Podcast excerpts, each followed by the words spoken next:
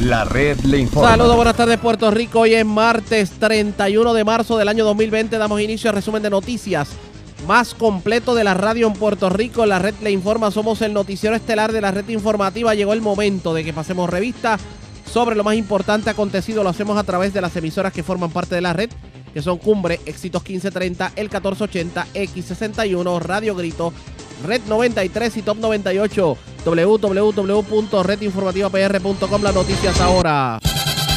Las noticias. La red le Y estas son informa. las informaciones más importantes en la red le informa para hoy, martes 31 de marzo. Casi 100 mil personas ya han solicitado desempleo, lo confirma la secretaria del Departamento del Trabajo. Sus declaraciones en breve. Senador Héctor Martínez pide que se reduzca la población correccional en instituciones para minimizar la posibilidad de contagios. El legislador asegura que de ocurrir sería una situación inmanejable. Alcalde de Calle Rolando Ortiz hace llamado a boicotear aquellos comercios que no sigan cuidados mínimos para combatir el COVID. Niega el secretario de Obras Públicas, el ingeniero Carlos Contreras, que se le haya cobrado el peaje a la gente a pesar de suspensión la pasada semana, aunque aclara a partir de hoy hay que comenzar a cobrar nuevamente. Representante popular Luis Vega Ramos radica querella ante ética gubernamental para investigar a Mabel Cabeza por sus actuaciones en el Departamento de Salud.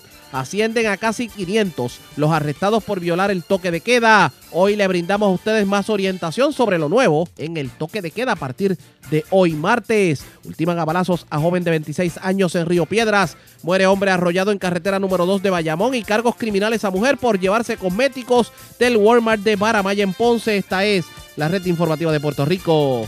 Bueno, señores, damos inicio a la edición de hoy martes del noticiero estelar de la red informativa de inmediato a las noticias.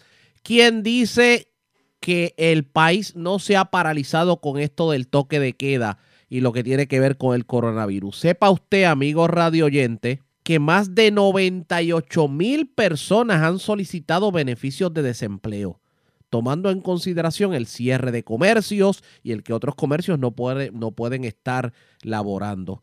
¿Hay dinero para tanta gente? Yo tengo línea telefónica a la secretaria del Departamento del Trabajo, Briseida Torres Reyes. Voy a hablar con ella sobre eso y voy a hablar con ella sobre la disponibilidad de nuevas ayudas por desempleo en Puerto Rico que permiten, entre otras cosas, cubrir a los trabajadores por cuenta propia.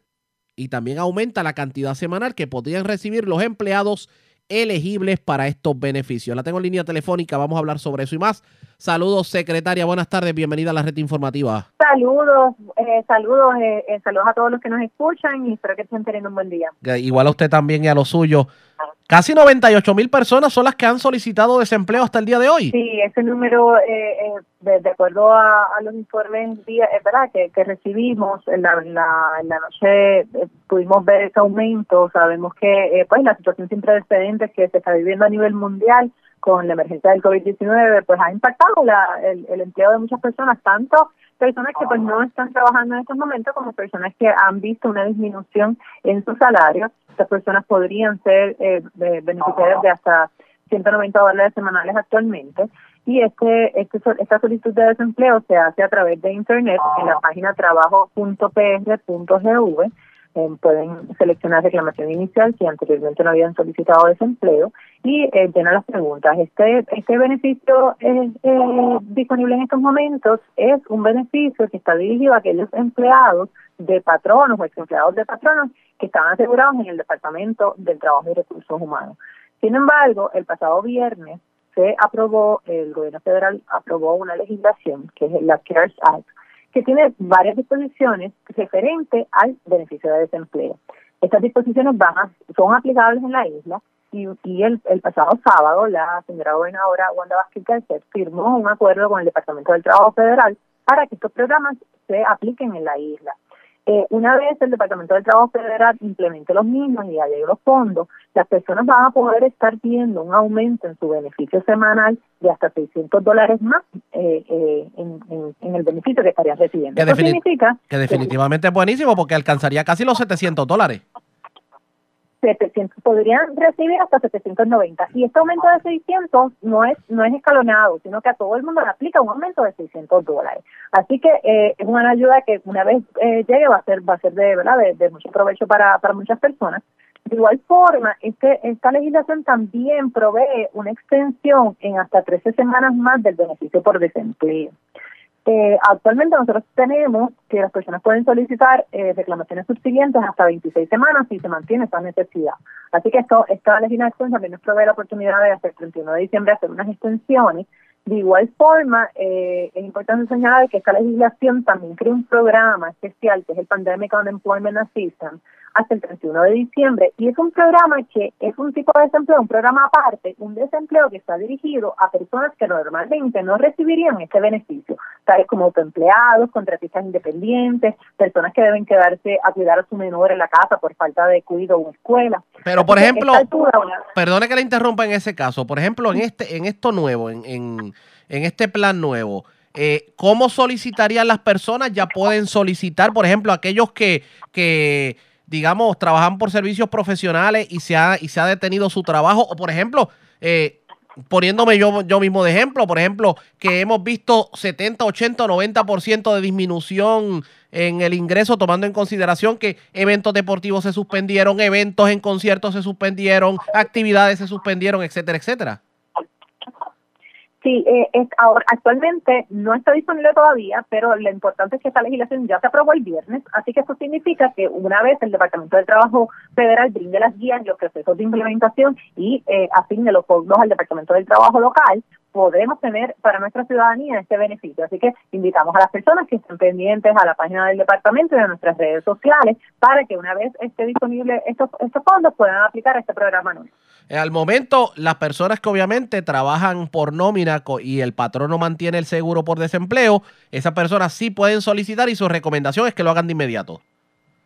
Sí, mi, recomendación es que lo hagan. Eh, se ha recibido el, número exacto de solicitudes de 98.713 nuevas desde el, desde el 16 de marzo. Para que tenga una idea, eh, en, tiempos del huracán María, que sabemos que sí se recibieron muchas solicitudes de desempleo por la situación en la que estuvo varios meses la isla, en ese momento, desde septiembre del 2017 a febrero del, del 2018, el Departamento del Trabajo y Recursos Humanos recibió 84 mil solicitudes nuevas de reclamaciones de desempleo. Así que en tan solo dos semanas y media ya hemos eh, sobrepasado las solicitudes de desempleo que se habían recibido. Esto es, como, una emergencia totalmente diferente a la de los huracanes y, reconocemos la importancia de cumplir con esa orden ejecutiva y mantener ese distanciamiento social y mantenernos en nuestros hogares a menos que estemos exceptuados de la orden, porque es la única manera de evitar la propagación de este virus tan fuerte. Y el llamado a toda la ciudadanía es que, que, ¿verdad? que sigan en cumplimiento con la misma. ¿Por qué? Porque eh, la salud debe ser lo primero en nuestra vida y la de los nuestros debe ser nuestra prioridad, pero también reconocemos que esto tiene un impacto económico la vida de las personas y por eso es tan importante que estemos. Eh, eh, pendientes de tanto las ayudas estatales como las ayudas federales que se están, eh, eh, ¿verdad? Que se están aprobando para beneficio de, la ciudadanía, para que, precisamente para eso, para que se puedan quedar tranquilos en su casa. Sí. Y, le pregunto... Y, no, definitivamente. Le pregunto sobre esto, sobre lo que es el reclamo de, de desempleo. Para el reclamo por desempleo, la persona tiene que obligatoriamente tener un documento del patrono certificando el cese de servicios de la empresa, porque le, hago la pregunta porque, por ejemplo, muchas precisamente por el por el distanciamiento social, pues muchas empresas cerraron y no hay acceso a un departamento de recursos humanos para pedir un documento.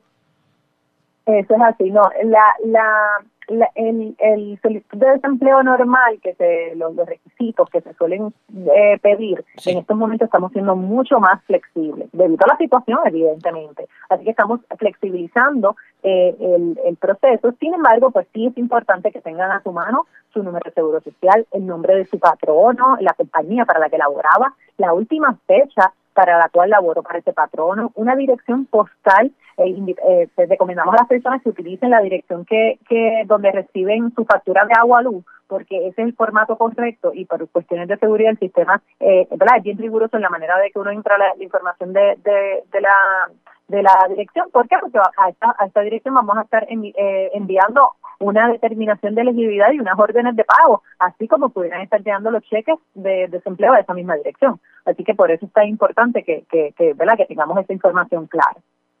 Voy a aprovechar que la tengo en línea telefónica porque ya estamos hablando de los que no trabajan, pero tenemos que hablar de los que están trabajando. Y es lo que tiene que ver con medidas de seguridad en los diferentes empleos. Han habido muchas quejas a los medios de comunicación, por ejemplo, de, de fábricas, de centros de trabajo en donde no se están siguiendo las medidas de seguridad adecuadas y hay la preocupación de que se puedan convertir en foco de, de contaminación del COVID.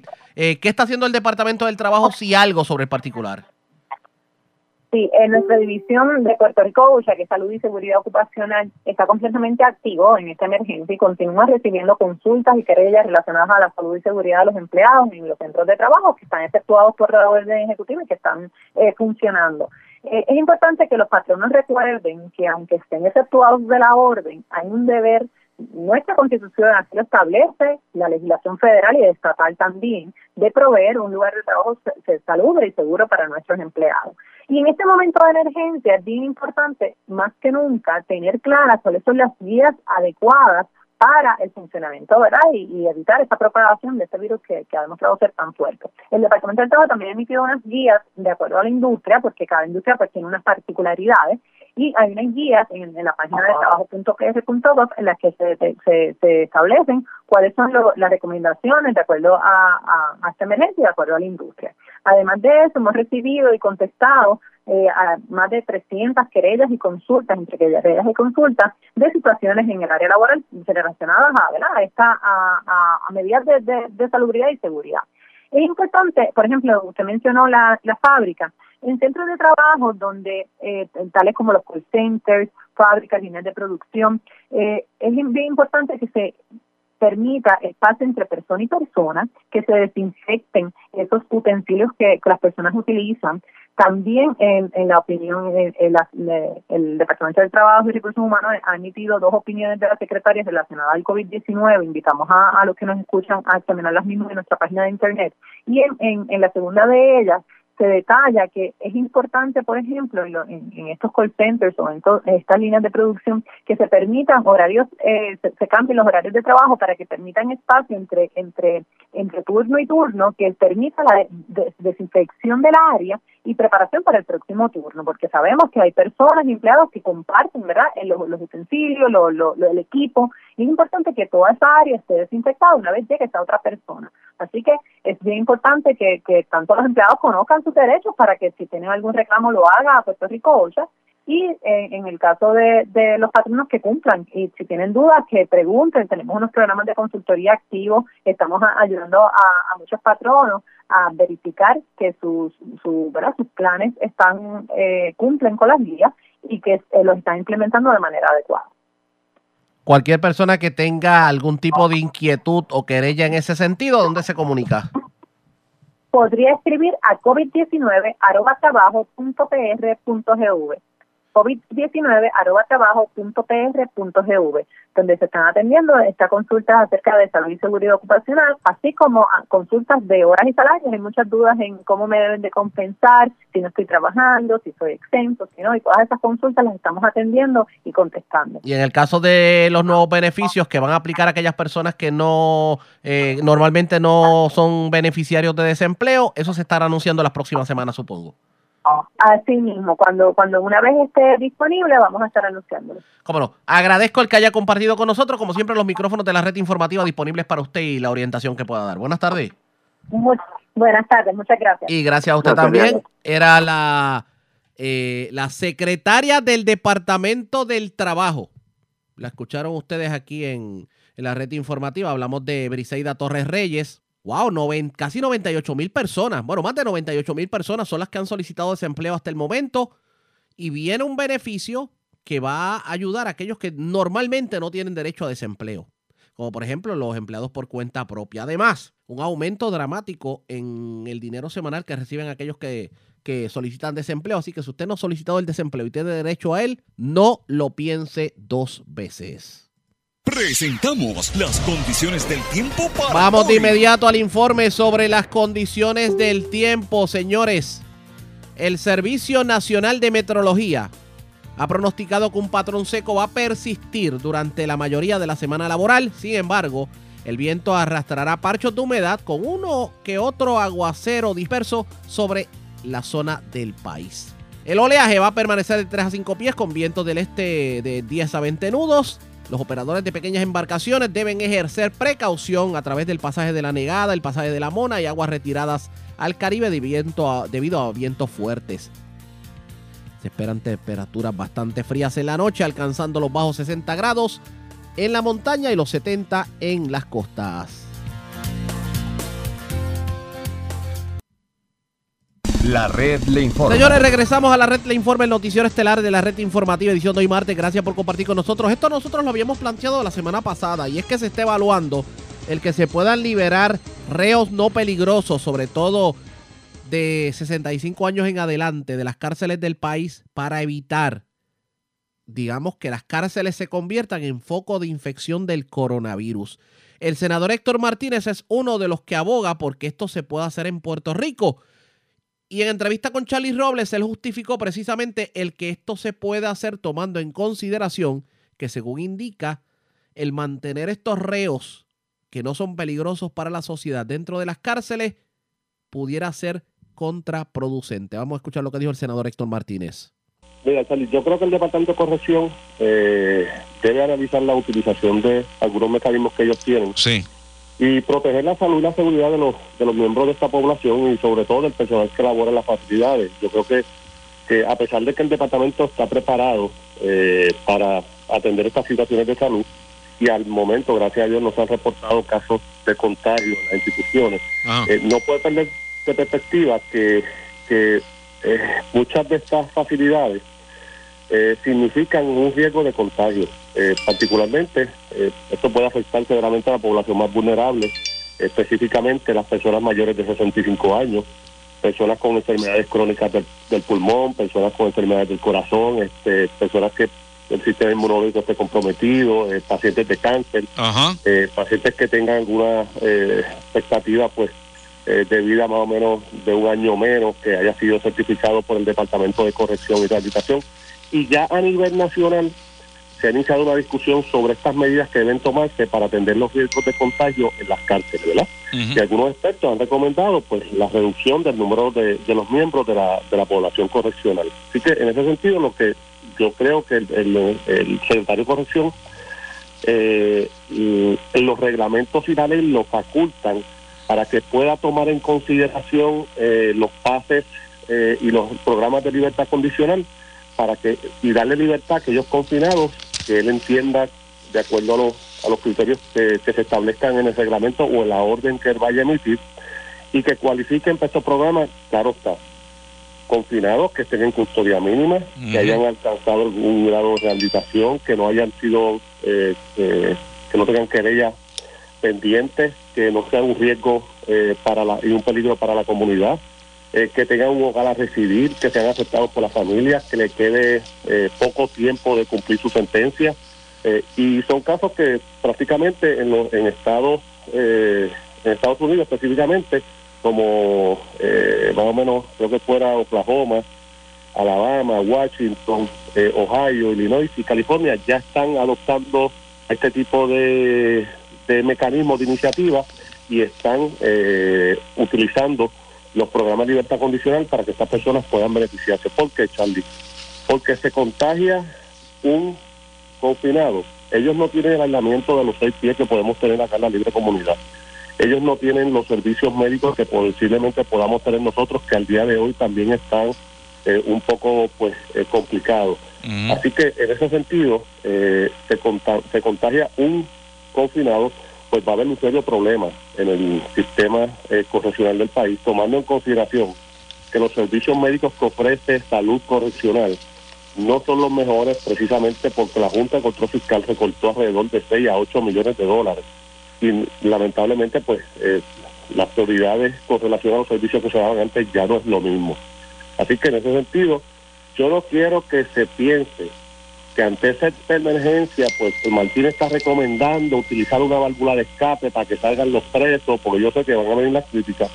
Eh, pero yo no estoy aquí para un concurso de simpatía, yo voy a hacer lo que yo entiendo sea lo correcto, y esta propuesta son propuestas que se han tomado en, en otros países, en jurisdicciones de Estados Unidos, y yo creo que es la responsabilidad del gobierno velar por la seguridad y la vida eh, de todos los ciudadanos, incluyendo los confinados, que son los más vulnerables en este momento, para que se puedan eh, contagiar con este tipo de enfermedad y que, eh, pues, la, la de ocurrir eso, pues yo creo que va a ser un, estoy seguro que el sistema correccional no va a estar preparado para lidiar con esa situación. Oiga, eh, senador, este, esto es una idea suya y está solicitándole al gobierno que se liberen a estos confinados, como muy bien ya usted ha dicho, mayores de 60 años, que estén enfermos, con custodia mínima.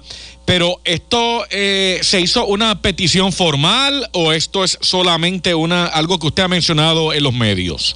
Yo hablé con el secretario de corrección la semana pasada Ajá. y le dije que él era el secretario, como secretario de corrección, él tenía los mecanismos que le daba la ley del Departamento de Corrección Ajá. y el reglamento, específicamente el reglamento 7595, que es el que eh, eh, trabaja sobre la, eh, los permisos especiales para atender situaciones eh, de libertad condicional o situaciones de emergencia como esta, y que él, pudie- él puede eh, eh, otorgar este tipo de privilegios, incluyendo como condición especial utilizar a muchos de estos casos que se le incluya como condición especial eh, un grillete electrónico.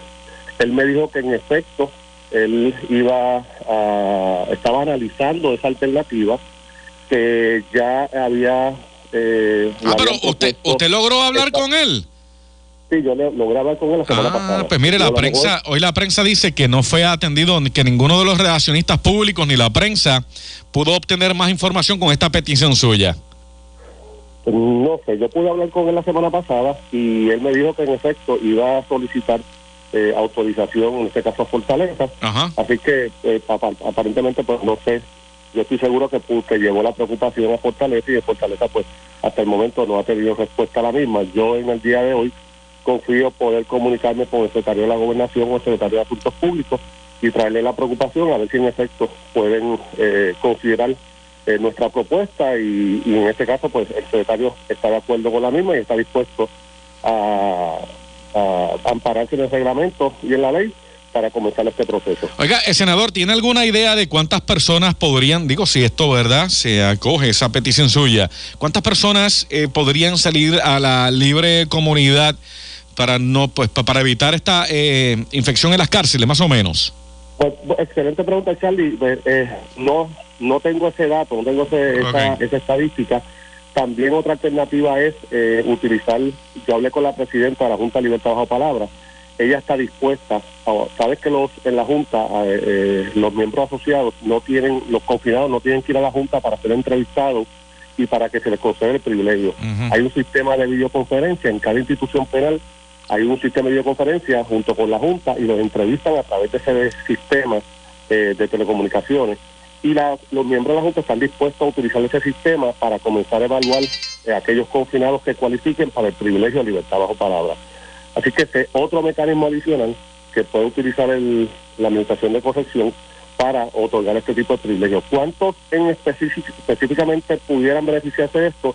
Eso lo habrá de determinar la Administración de Corrección al momento de evaluar los casos, tomando en consideración pues, cuántas personas hay mayores de 60 años, que estén comprometidas con, él, con su sistema inmunológico, los casos de pensión alimentaria y cualquier otro caso que le quede poco por cumplir su sentencia y que cualifiquen para estos privilegios. Y por supuesto, Charlie, tampoco es que van a salir y no se le va a notificar a las víctimas de delitos. Aquellos casos que, cual- que, ten- que cualifiquen y hay una víctima envuelta, se le tiene que notificar antes que esta persona vaya a salir a la libre comunidad. Que usted sepa, senador, ¿hay alguna persona, alguno de estos, eh, de estas personas que están en la cárcel que ya esté contagiado o eso no se ha dado todavía?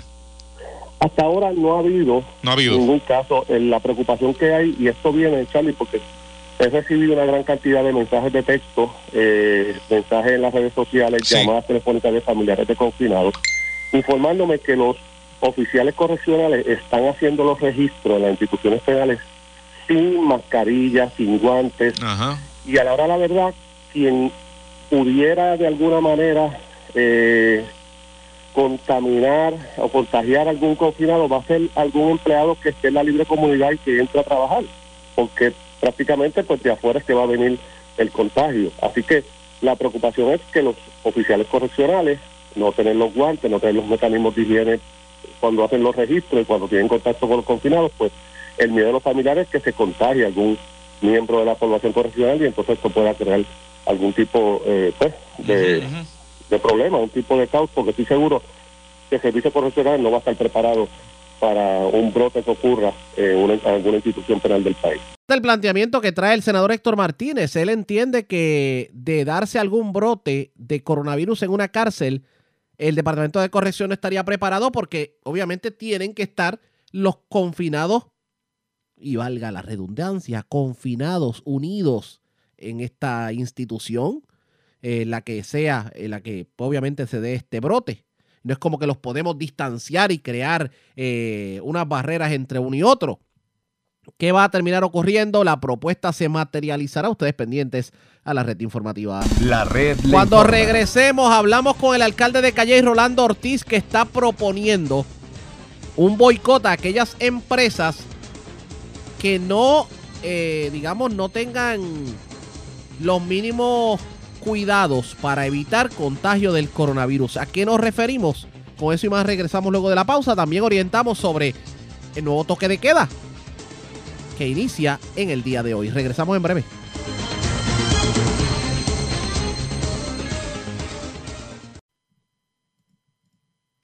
La red le informa. Señores, regresamos a la red Le Informa, el noticiero estelar de la red informativa. Gracias por compartir con nosotros.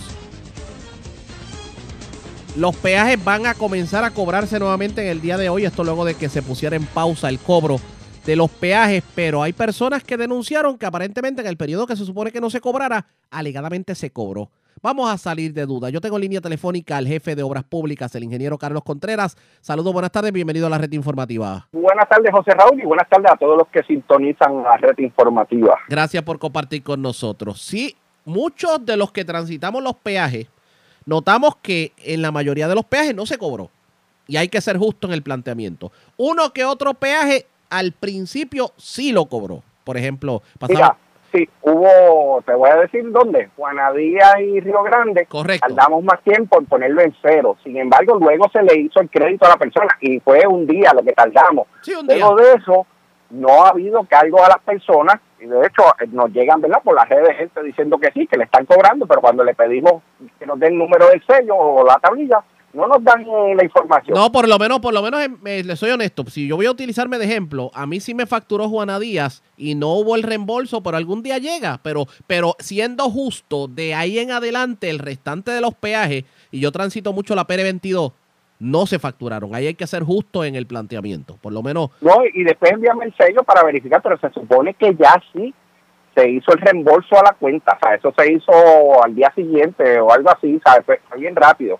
Y te explico por qué tardó más Juana Díaz y, y Río Grande. Fue porque hubo problemas con la conexión desde la oficina central para mandarle, ¿verdad? De ahora el cargo de esta plaza es cero dólares y hubo que ir manualmente a hacer eso allí en la plaza. Que hubo, hubo un trabajo manual que hubo que hacer. no Pero la realidad es que se supone que nadie va a tener que pagar por eso. Ya. Ahora, ya hoy comenzamos a cobrar Correcto. nuevamente las plazas de peaje. Y en este caso, las plazas se van a estar cobrando, pero obviamente las casetas de peaje no van a tener personal para, para la recarga. ¿Cómo van a trabajar el caso de la recarga?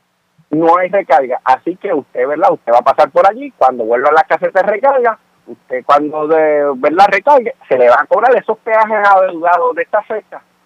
Porque la, la única forma, obviamente nosotros ya no estábamos multando, pero que la- ¿sabe? no lo vamos a mover al batch de, de que para que después usted lo pague cuando el malvete, sino que cuando usted empiece a recargar, pues de ahí se le va a cobrar. Así que usted tiene que saber que si ahora en estos días usted consume 15 dólares, cuando usted vuelva a recargar y deposite 20, le van a quedar 5. ¿Sabe? Que no, porque se le están cobrando el dinero adeudado de este periodo. Entiendo ese punto, eh, pero las personas aún pueden, por ejemplo, al que, al que tenga la ventaja de entrar a su cuenta de AutoExpreso vía internet y recargar con tarjeta de crédito, lo puede hacer.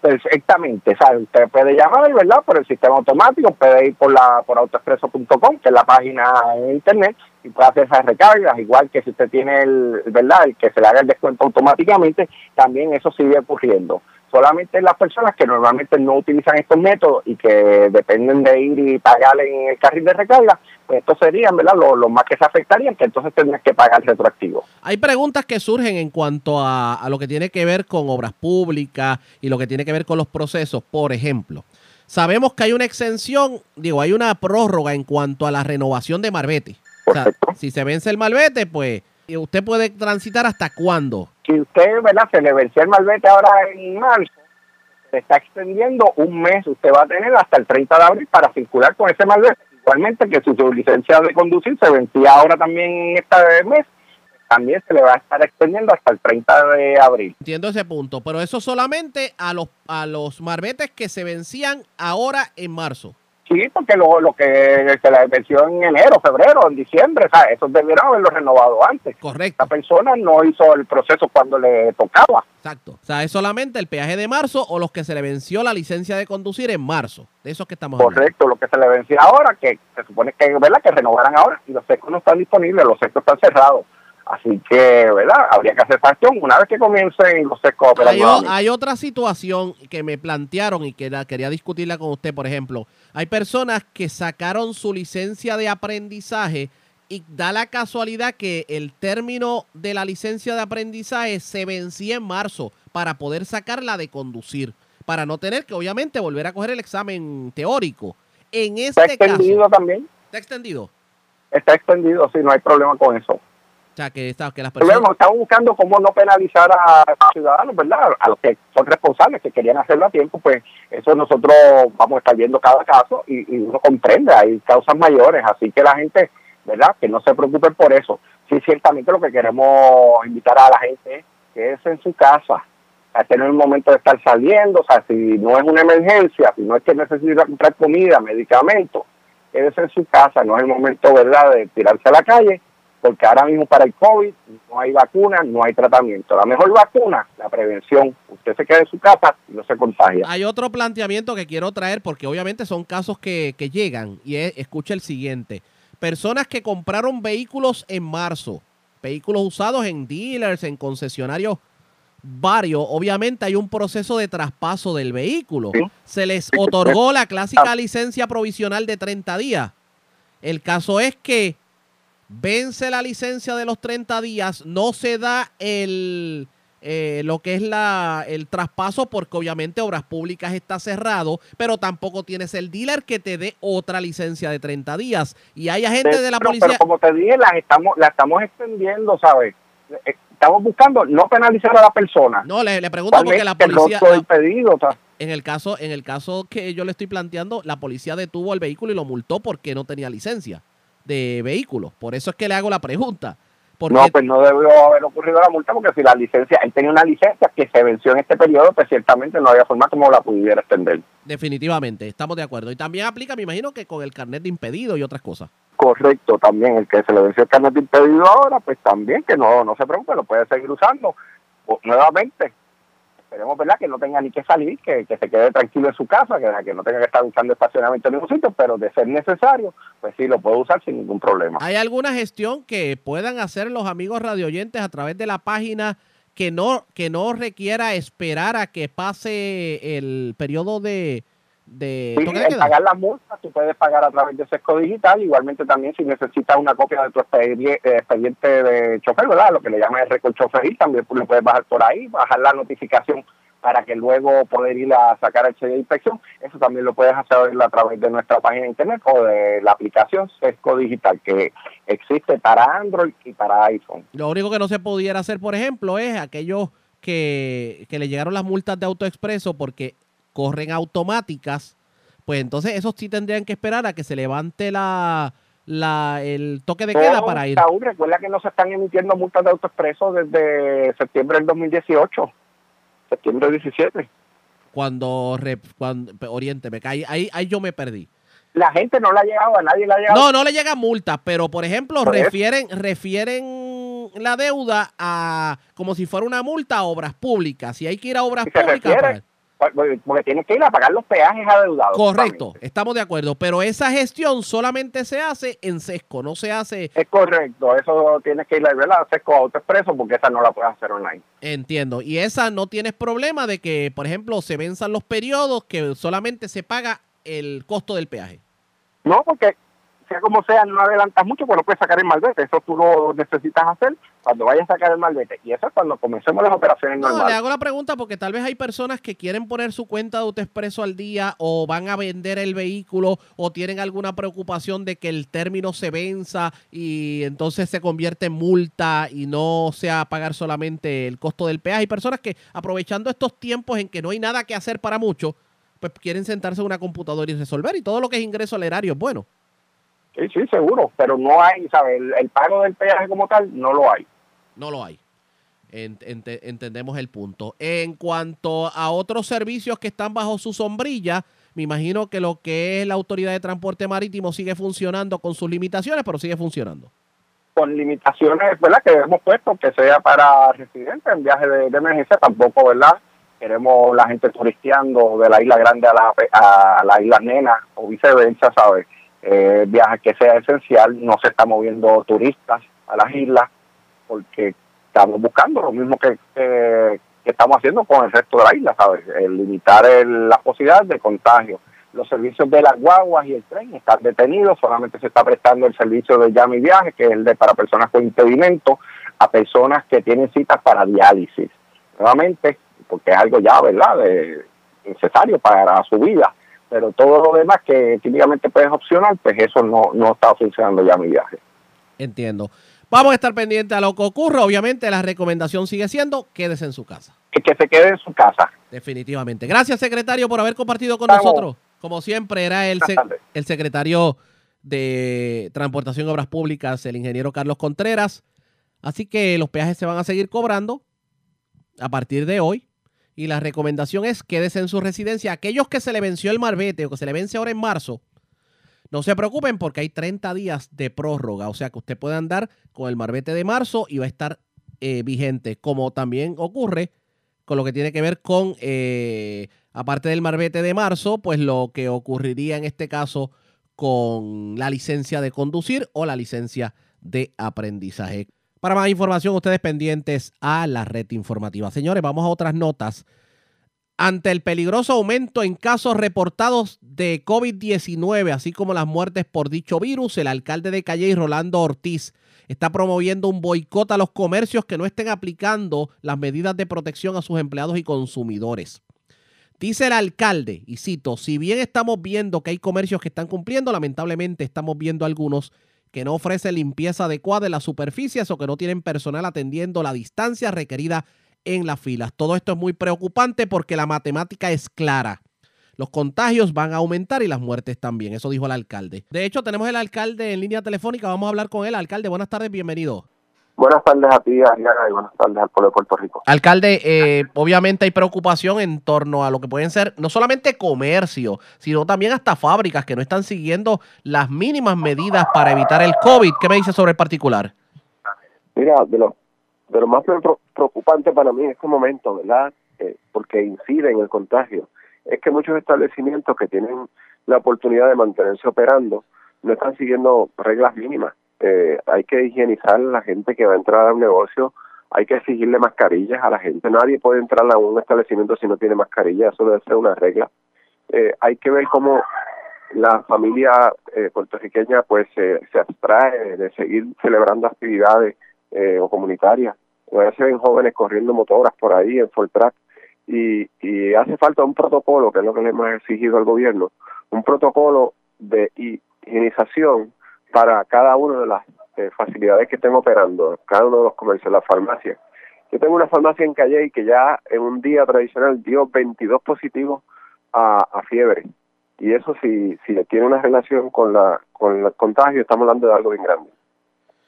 Alcalde, en- pero ¿cómo podemos controlar, por ejemplo, uno, eh, por ejemplo, el caso de que todo el mundo vaya con mascarilla a un establecimiento, tomando en consideración la escasez de mascarillas en los, en los establecimientos? Que a veces no es que la gente no quiera, es que no pueden. Es que tiene que haber un reclamo, tiene que haber un reclamo eh, a nivel a nivel del gobierno para que, así como en Estados Unidos hay eh, gobiernos que han logrado su objetivo, pues el nuestro también pueda lograr el objetivo que persigue de poder tener los recursos. Hay que hacer un reclamo, hay que hablar fuerte al gobierno federal para que mm, traiga los recursos que necesitamos. Nosotros tenemos derecho también a tener los recursos. Alcalde, le pregunto sobre, sobre lo que está aconteciendo. Eh, ¿Cómo ha visto la, digamos, la forma en que el gobierno, aparte de lo que me dice, ha actuado con esto de la pandemia? Y sobre todo, la información que se da en cuanto a los casos que se han reportado por- pueblo por pueblo. Bueno, yo te diría que, que la respuesta del gobierno ha sido eh, buena hasta ahora, pero si no anticipamos lo que va a pasar, si no hay un plan para lo que va a pasar, esa respuesta que fue excelente, pues vamos a tener graves consecuencias. Yo no, no veo que haya un plan pensado en, una contaminación en masa y en el efecto que pueda tener. Ahora mismo Calle tiene dos hospitales y, yo estoy trabajando con el mío a nivel municipal, pero yo no tengo los recursos para poderle enfrentar una situación como esa. Yo no tengo eh, el conocimiento eh, y, y urge que el gobierno nos ayude para poder nosotros poder responder a esa necesidad. Definitivamente hay que estar bien pendiente en cómo, en cómo se, cómo va fluyendo todo esto. Alcalde, gracias por haber compartido con nosotros. Buenas tardes. Gracias a ti. Expresiones del alcalde de Calle Rolando Ortiz Velázquez. Así las cosas, el llamado al boicot, pero siempre la recomendación de los alcaldes definitivamente es que se quede todo el mundo en sus casas. La red A la pausa cuando regresemos las noticias del ámbito policíaco más importantes acontecidas. Regresamos en esta edición de hoy martes del noticiero estelar de la red informativa. La red le informa. Bueno, señores, regresamos a la red Le Informa. Somos el noticiero estelar de la red informativa de Puerto Rico. Edición de hoy martes. Gracias por compartir con nosotros. Vamos de inmediato a noticias del ámbito policiaco. Comenzamos en la zona metropolitana. Un peatón murió arrollado. Hecho ocurrido anoche en la carretera número 12, la marginal de Santa Cruz, frente a Sherwin Williams en Bayamón. Además, delincuentes se llevaron unas computadoras y pertenencias de un vehículo en un centro comercial de Dorado y también herramientas de trabajo de otro vehículo estacionado en una urbanización de Bayamón. Wanda Santana, oficial de prensa de la policía con detalles. Saludos, buenas tardes. Buenas tardes para usted y para todos. ¿Qué información tenemos? Eso es correcto. A eso de las 11 y 36 del día de ayer se reportó una apropiación ilegal a un vehículo que se encontraba estacionado en la calle Caribes de la urbanización Costa Linda Village en Bayamón, donde alegó Javier Rojas que alguien forzó la cerradura de su vehículo Mazda B color blanco, logrando acceso al interior, apropiándose de equipo para el mantenimiento de áreas verdes y una cartera color negra con documentos personales. Por otra parte, en el centro comercial Maimai, que ubica en la carretera 693 en Dorado, alegó Abdir Meléndez que alguien logró acceso a su vehículo Toyota Corolla apropiándose de un bulto el cual contenía una computadora por- portátil y una memoria externa. Todo esto con un valor aproximado de 880 dólares. Y por último, un accidente de carácter fatal con peatón se reportó en horas de la noche de ayer a las 10 y 11 en la marginal de la carretera número 2, Marginal Santa Cruz, exactamente en el kilómetro 10.5 frente a la tienda Shelby William en Bayamón, donde alegadamente Adalberto Cuadrado del Río, de 44 años y residente de Bayamón, conducía su vehículo Mazda por la carretera y al llegar a esa marginal no se percató de un hombre el cual no pudo ser identificado que se disponía a cruzar en el lugar impactando el mismo, quien debido a las heridas recibidas murió en el acto. El ociso fue descrito como de tez cabello negro y vestía camisa de manga larga color negra con líneas azules y blancas. El señor Cuadrado del Río se le realizó la prueba de alcohol en el aliento arrojando 0.0% en su organismo. El agente Juan Sánchez de Patrulla Carretera en unión al fiscal Iván de Jesús se hicieron cargo de la investigación. Buenas tardes. Y buenas tardes para usted también. Gracias, era Wanda Santana, oficial de prensa de la policía en Bayamón. Nos quedamos en la zona metropolitana. Esta vez vamos al cuartel general de la policía porque Israel Arroyo, oficial de prensa de la uniformada, nos tiene detalles sobre una persona que fue asesinada, hecho ocurrido ayer en la noche en Caimito, Río Piedras. Israel, buenas tardes. Saludos, muy buenas tardes, Real y Radiantes. Como bien mencionaste, se reportó un asesinato a través del sistema Meceno 11 en el sector Morcelo de Caimito en San Juan. Al llegar a la unidad del lugar encontraron el cuerpo baleado de un hombre tirado en el pavimento. El ociso fue identificado como Xavier David González López, de 26 años. Este presentaba múltiples heridas de bala en el área del rostro. Agentes adscritos a la División de Homicidios del CIC de San Juan se hicieron cargo de la investigación junto a la fiscal María Hernández. Gracias por la información. Buenas tardes. Buenas tardes. Gracias, era Israel Arroyo, oficial de prensa de la policía en el cuartel general de la zona metropolitana, la zona centro-norte del país, centro-oriental, debo decir, del país, porque delincuentes se llevaron varias pertenencias de un food truck en Caguas, entre ellos un set de cuchillos valorado en más de 1.400 dólares. También se llevaron un arma de fuego de un vehículo estacionado en el centro gubernamental en Caguas y sorprendieron infraganti a un hombre llevándose contadores y anillas de contadores de la Oficina de Acueductos y Alcantarillados de la calle Valdoriotti de Caguas. Vivian Polanco, oficial de prensa de la Policía con detalles. Saludos, buenas tardes. Buenas tardes, saludos. ¿Qué información tenemos?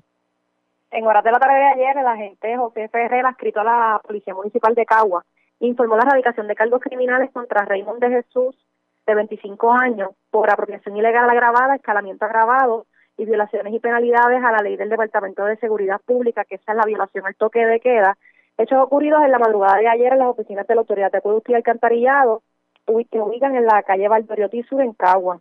Eh, mientras de Jesús, eh, esto porque de Jesús fue sorprendido y, puesto bajo arresto mientras se apropiaba de 35 anillas de contadores y 13 contadores de agua, los cuales fueron valorados en 932 dólares. Eh, posteriormente, la prueba fue presentada hasta la juez Arlín García del Tribunal de Cagua, quien determinó causa para arresto imponiendo una fianza de 30 mil dólares, la cual no prestó, quedando sumariado en el complejo correccional de Bayamón hasta el día de la vista preliminar. Por otra parte, a las 2 y 33 de la tarde de ayer eh, fue reportada una apropiación ilegal en la parte posterior del centro gubernamental que ubica en la calle Acosta en Cagua, según alegó José Morales, que dejó su vehículo Jeep Cherokee color gris estacionado en el mencionado lugar y al regresar al mismo se percata de que alguien se había apropiado de una pistola Smith Wesson modelo Bodyguard color negro, eh, la cual se encontraba en el interior de la guagua. Por otra parte, un escalamiento fue reportado a las 4 y 13 de la tarde de ayer en el Futro Rico, que ubica en la calle Acosta en Cagua. Según alegó Eric Jiménez, que alguien brincó la verja de Saicon Fence del patio de su negocio, forzó la ventana de, del food truck, logrando acceso al interior, apropiándose de un set de cuchillos marca Johnson valorados en 1.400 dólares, tres mesas plegables valoradas en 120 y un radio portátil valorado en 300 dólares. La agente Mayra Montañez, adscrita al distrito de Cagua, investigó preliminarmente y refirió el caso al 6 de Cagua para continuar con la investigación. Gracias por la información. Buenas tardes. Buenas tardes. Gracias, era Vivian Polanco, oficial de prensa de la policía en la zona de Caguas, de la zona centro-oriental. Vamos al sur de Puerto Rico porque las autoridades radicaron cargos criminales contra una mujer que se apropió de mercancía, productos de belleza, de la tienda Walmart en la avenida Barabaya en Ponce. Luz Morel, oficial de prensa de la policía en el sur, con detalles. Saludos, buenas tardes. Sí, muy buenas tardes a todos. En horas del mediodía de ayer, 30 de marzo, en el establecimiento Walmart Supercenter, fue arrestada una mujer esta por apropiación ilegal. Eh, según nos informó la agente José Alvarado, adscrito a la División de Delitos contra la Propiedad y Fraude. Luego de realizar el arresto, esta mujer se había identificado inicialmente con el nombre de María Natal. Luego de la investigación realizada por el agente, esta fue oficialmente identificada como Solmarí Gautier Morales, de 39 años. El agente al momento que fue arrestada, esta se había identificado, había informado sobre pues había, se había identificado inicialmente con otro nombre, o sea que dio información falsa. Este caso fue citado para el 15 de abril del 2020 en, para el Tribunal de Ponce para la posible erradicación de cargos correspondientes. Estaremos ampliando información posteriormente. Gracias por la información. Buenas tardes. Muy buenas tardes a todos. Gracias. Será Luz Morel, oficial de prensa de la policía en Ponce, de la zona sur a la zona centro-oriental nuevamente, porque se erradicaron cargos criminales contra dos hombres, los cuales fueron detenidos con armas de fuego. Uno fue en el condominio Las Américas en San Juan. El otro fue detenido en la zona metropolitana, específicamente en la avenida Piñero. Edgardo Ríos Queret, oficial de prensa de la policía con detalles. Saludos, buenas tardes. Buenas tardes. ¿Qué información tenemos? Ante escrito la de Inteligencia Criminal del Cuerpo de Investigación Criminal de la Red de Caguas, radicaron cargos criminales a Christopher Vega Rivera, de 21 años, residente en Guaynabo, por violaciones a la ley de armas, ley 8 vehicular y ley de sustancias controladas. Vega Rivera fue puesto bajo arresto en horas de la tarde del miércoles a la urbanización Alta Mesa en San Juan, donde se le ocupó una pistola marca Glock modelo 45, 47 municiones, dos cargadores, una onza de marihuana y un vehículo marca Honda modelo CRV año 2019, el cual figuraba hurtado mediante carjacking en Carómanas el 13 de febrero del año en curso. Este caso fue consultado con el fiscal Javier Rivera, quien ordenó radicar cargos criminales por los delitos antes mencionados. Posteriormente, la prueba fue llevada ante el juez José Párez Quiñones del Tribunal de San Juan, quien luego de escuchar la prueba determinó causa probable, imponiendo una fianza de 125 mil dólares y al no poder prestar la misma, ordenó su ingreso en la cárcel de Bayamón hasta la vista preliminar. También agentes de la misma división, en horas de la tarde del jueves, arrestaron a Jani E. Rodríguez Solí, de 31 años, residente en San Juan, por violaciones a la ley de armas, ley 8 y ley de sentencias controladas. Rodríguez Solí fue puesto bajo arresto en horas de la tarde del miércoles en el condominio de las Américas, ubicado, en la avenida José Piñero en San Juan, donde se le ocupó una pistola marca Glock modelo 27, 68 municiones, cuatro cargadores, 45 dólares en efectivo y un vehículo Kia Sedona color blanco año 2016, el cual figuraba hurtado y tenía tablilla que no le pertenecía. En el interior del mismo se ocuparon 41 municiones calibre .40, un cargador de rifle, dos bolsas con picadores de marihuana y parafernalia. Este caso fue consultado con el fiscal Javier Rivera, que ordenó la erradicación de cargos, y posteriormente la prueba fue llevada ante el juez José Parquiñones de San Juan, quien luego de escuchar la prueba determinó causa probable imponiendo una fianza de 175 mil dólares, la cual no pudo prestar siendo ingresado en la cárcel de Bayamón hasta la vista preliminar. Que pasen buenas tardes. Y buenas tardes para usted también. Era Edgardo Ríos oficial de prensa de la policía en la zona de Caguas. Más noticias del ámbito policial con nuestra segunda hora de programación. Pero señores, antes de ir a la pausa identificar nuestra cadena de emisoras en todo Puerto Rico, vamos a noticias internacionales con la voz de América. Este es un avance informativo de La Voz de América. Desde Washington les informa Henry Llanos. Luego de haberse decretado cuarentena total en Maryland y Virginia, la alcaldesa de la ciudad de Washington, Muriel Bowser, amenazó con 90 días de cárcel y una multa de 5 mil dólares a aquellos que abandonan sus casas durante el brote de coronavirus. Nuestro mensaje sigue siendo el mismo. Quédense en casa, dijo Bowser. La orden de quedarse en casa tiene excepciones para compras de comestibles y el trabajo que se considera esencial. Entre tanto, con 177 países afectados y el número de los casos en constante aumento, aún es difícil pronosticar cuándo la situación empezará a mejorar. Jacopo Lucy nos cuenta el desarrollo del brote alrededor del planeta más de 750 mil casos en el mundo y la luz al final del túnel parece aún estar lejos de ser alcanzada. El número de los fallecidos a nivel global sigue creciendo, con un saldo que alcanzó más de 35 mil víctimas. En China, las autoridades anunciaron que la transmisión de la enfermedad finalmente está bloqueada, mientras Rusia, que hasta ahora no había tomado muchas medidas, anunció una cuarentena de 30 días para la ciudad de Moscú. Jacopo Luzzi, Voz de América. A continuación, un mensaje de servicio público de la voz de América. Para evitar la propagación del coronavirus en casa, recuerde que solo toma unos minutos limpiar las superficies que más toca en su vivienda, manijas de las puertas, interruptores de la luz, lugares donde come, control remoto, entre otros. Esto por lo menos una vez al día. Este fue un aviso de servicio público de la voz de América. El sector productivo de Venezuela mantiene incertidumbre ante la creciente crisis económica en el país.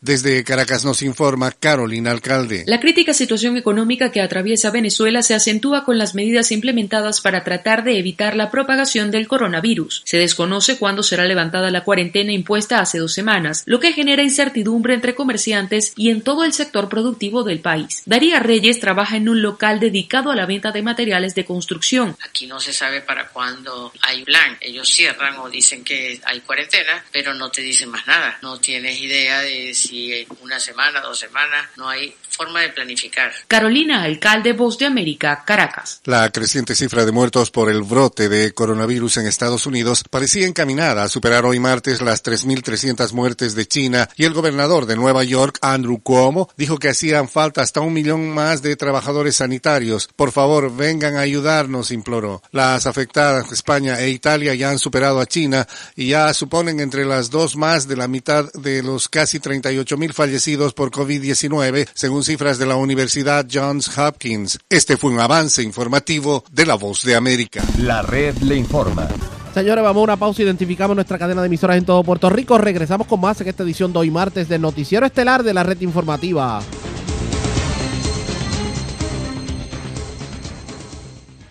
La red le informa. Iniciamos nuestra segunda hora de programación. El resumen de noticias más completo de la radio en Puerto Rico. Es la red le informa. Somos el noticiero estelar de la red informativa. Les acompaña José Raúl Arriaga. Vamos a continuar pasando revistas sobre lo más importante acontecido en el día. Lo hacemos a través de Cumbre, de Éxitos 1530, del 1480, de X61, de Radio Grito, de Red 93 y de Top 98. www.redinformativa.com y www.redinformativa.live. Las noticias ahora. Las noticias. La red le Y estas son las informaciones más importantes en la red le informa para hoy, martes 31 de marzo. Casi 100 mil personas ya han solicitado desempleo, lo confirma la secretaria del Departamento del Trabajo. Senador Héctor Martínez pide que se reduzca la población correccional en instituciones para minimizar la posibilidad de contagios. El legislador asegura que de ocurrir sería una situación inmanejable. Alcalde de Calle Rolando Ortiz hace llamado a boicotear aquellos comercios que no sigan cuidados mínimos para combatir el COVID. Niega el secretario de Obras Públicas, el ingeniero Carlos Contreras, que se le haya cobrado el peaje a la gente a pesar de suspensión la pasada semana, aunque aclara a partir de hoy hay que comenzar a cobrar nuevamente. Representante popular Luis Vega Ramos radica querella ante ética gubernamental para investigar a Mabel Cabeza por sus actuaciones en el Departamento de Salud. Ascienden a casi 500 los arrestados por violar el toque de queda. Hoy le brindamos a ustedes más orientación sobre lo nuevo en el toque de queda a partir de hoy martes. Ultiman a balazos a joven de 26 años en Río Piedras. Muere hombre arrollado en carretera número 2 de Bayamón y cargos criminales a mujer por llevarse cosméticos del Walmart de Baramaya en Ponce. Esta es la red informativa de Puerto Rico. Señores, iniciamos nuestra segunda hora de programación en noticiero estelar de la red informativa de inmediato a las noticias. Todavía hay mucha duda en la ciudadanía sobre cómo va a operar el toque de queda a partir de esta noche y qué puede beneficiarse y qué no puede beneficiarse, qué abrirá, qué no abrirá, cómo usted saldrá, cómo no saldrá.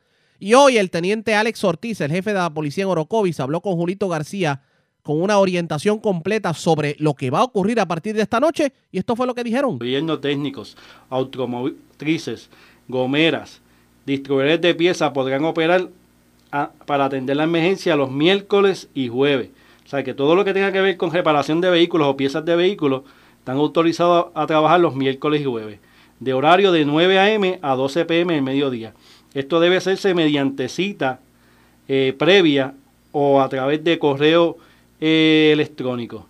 Si ya en el lugar, el dueño del establecimiento, los empleados tienen que tener control y solo puede haber un cliente a la vez. La ferretería van a ser los viernes y sábados, en horario de 9 a.m. a 12 de p.m. el mediodía. Igual, solamente mediante cita establecido en algún método de contacto telefónico o por correo electrónico.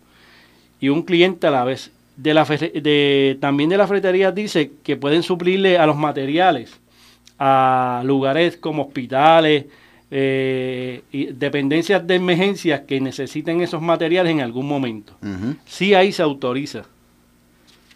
Ok. Eh, en el caso también de, de las disposiciones de esta orden ejecutiva, en el área de la construcción, eh, ¿se puede trabajar o qué se puede hacer? Porque tengo aquí que entendido que sujeto a implementa- implementación estricta de medidas de seguridad. Sí, tengo, esa es la, la, la sesión 16 Ujú. de esta orden, dice sector de construcción. Eh, y aquí nos establece cómo, por qué, en qué, de qué manera se puede autorizar.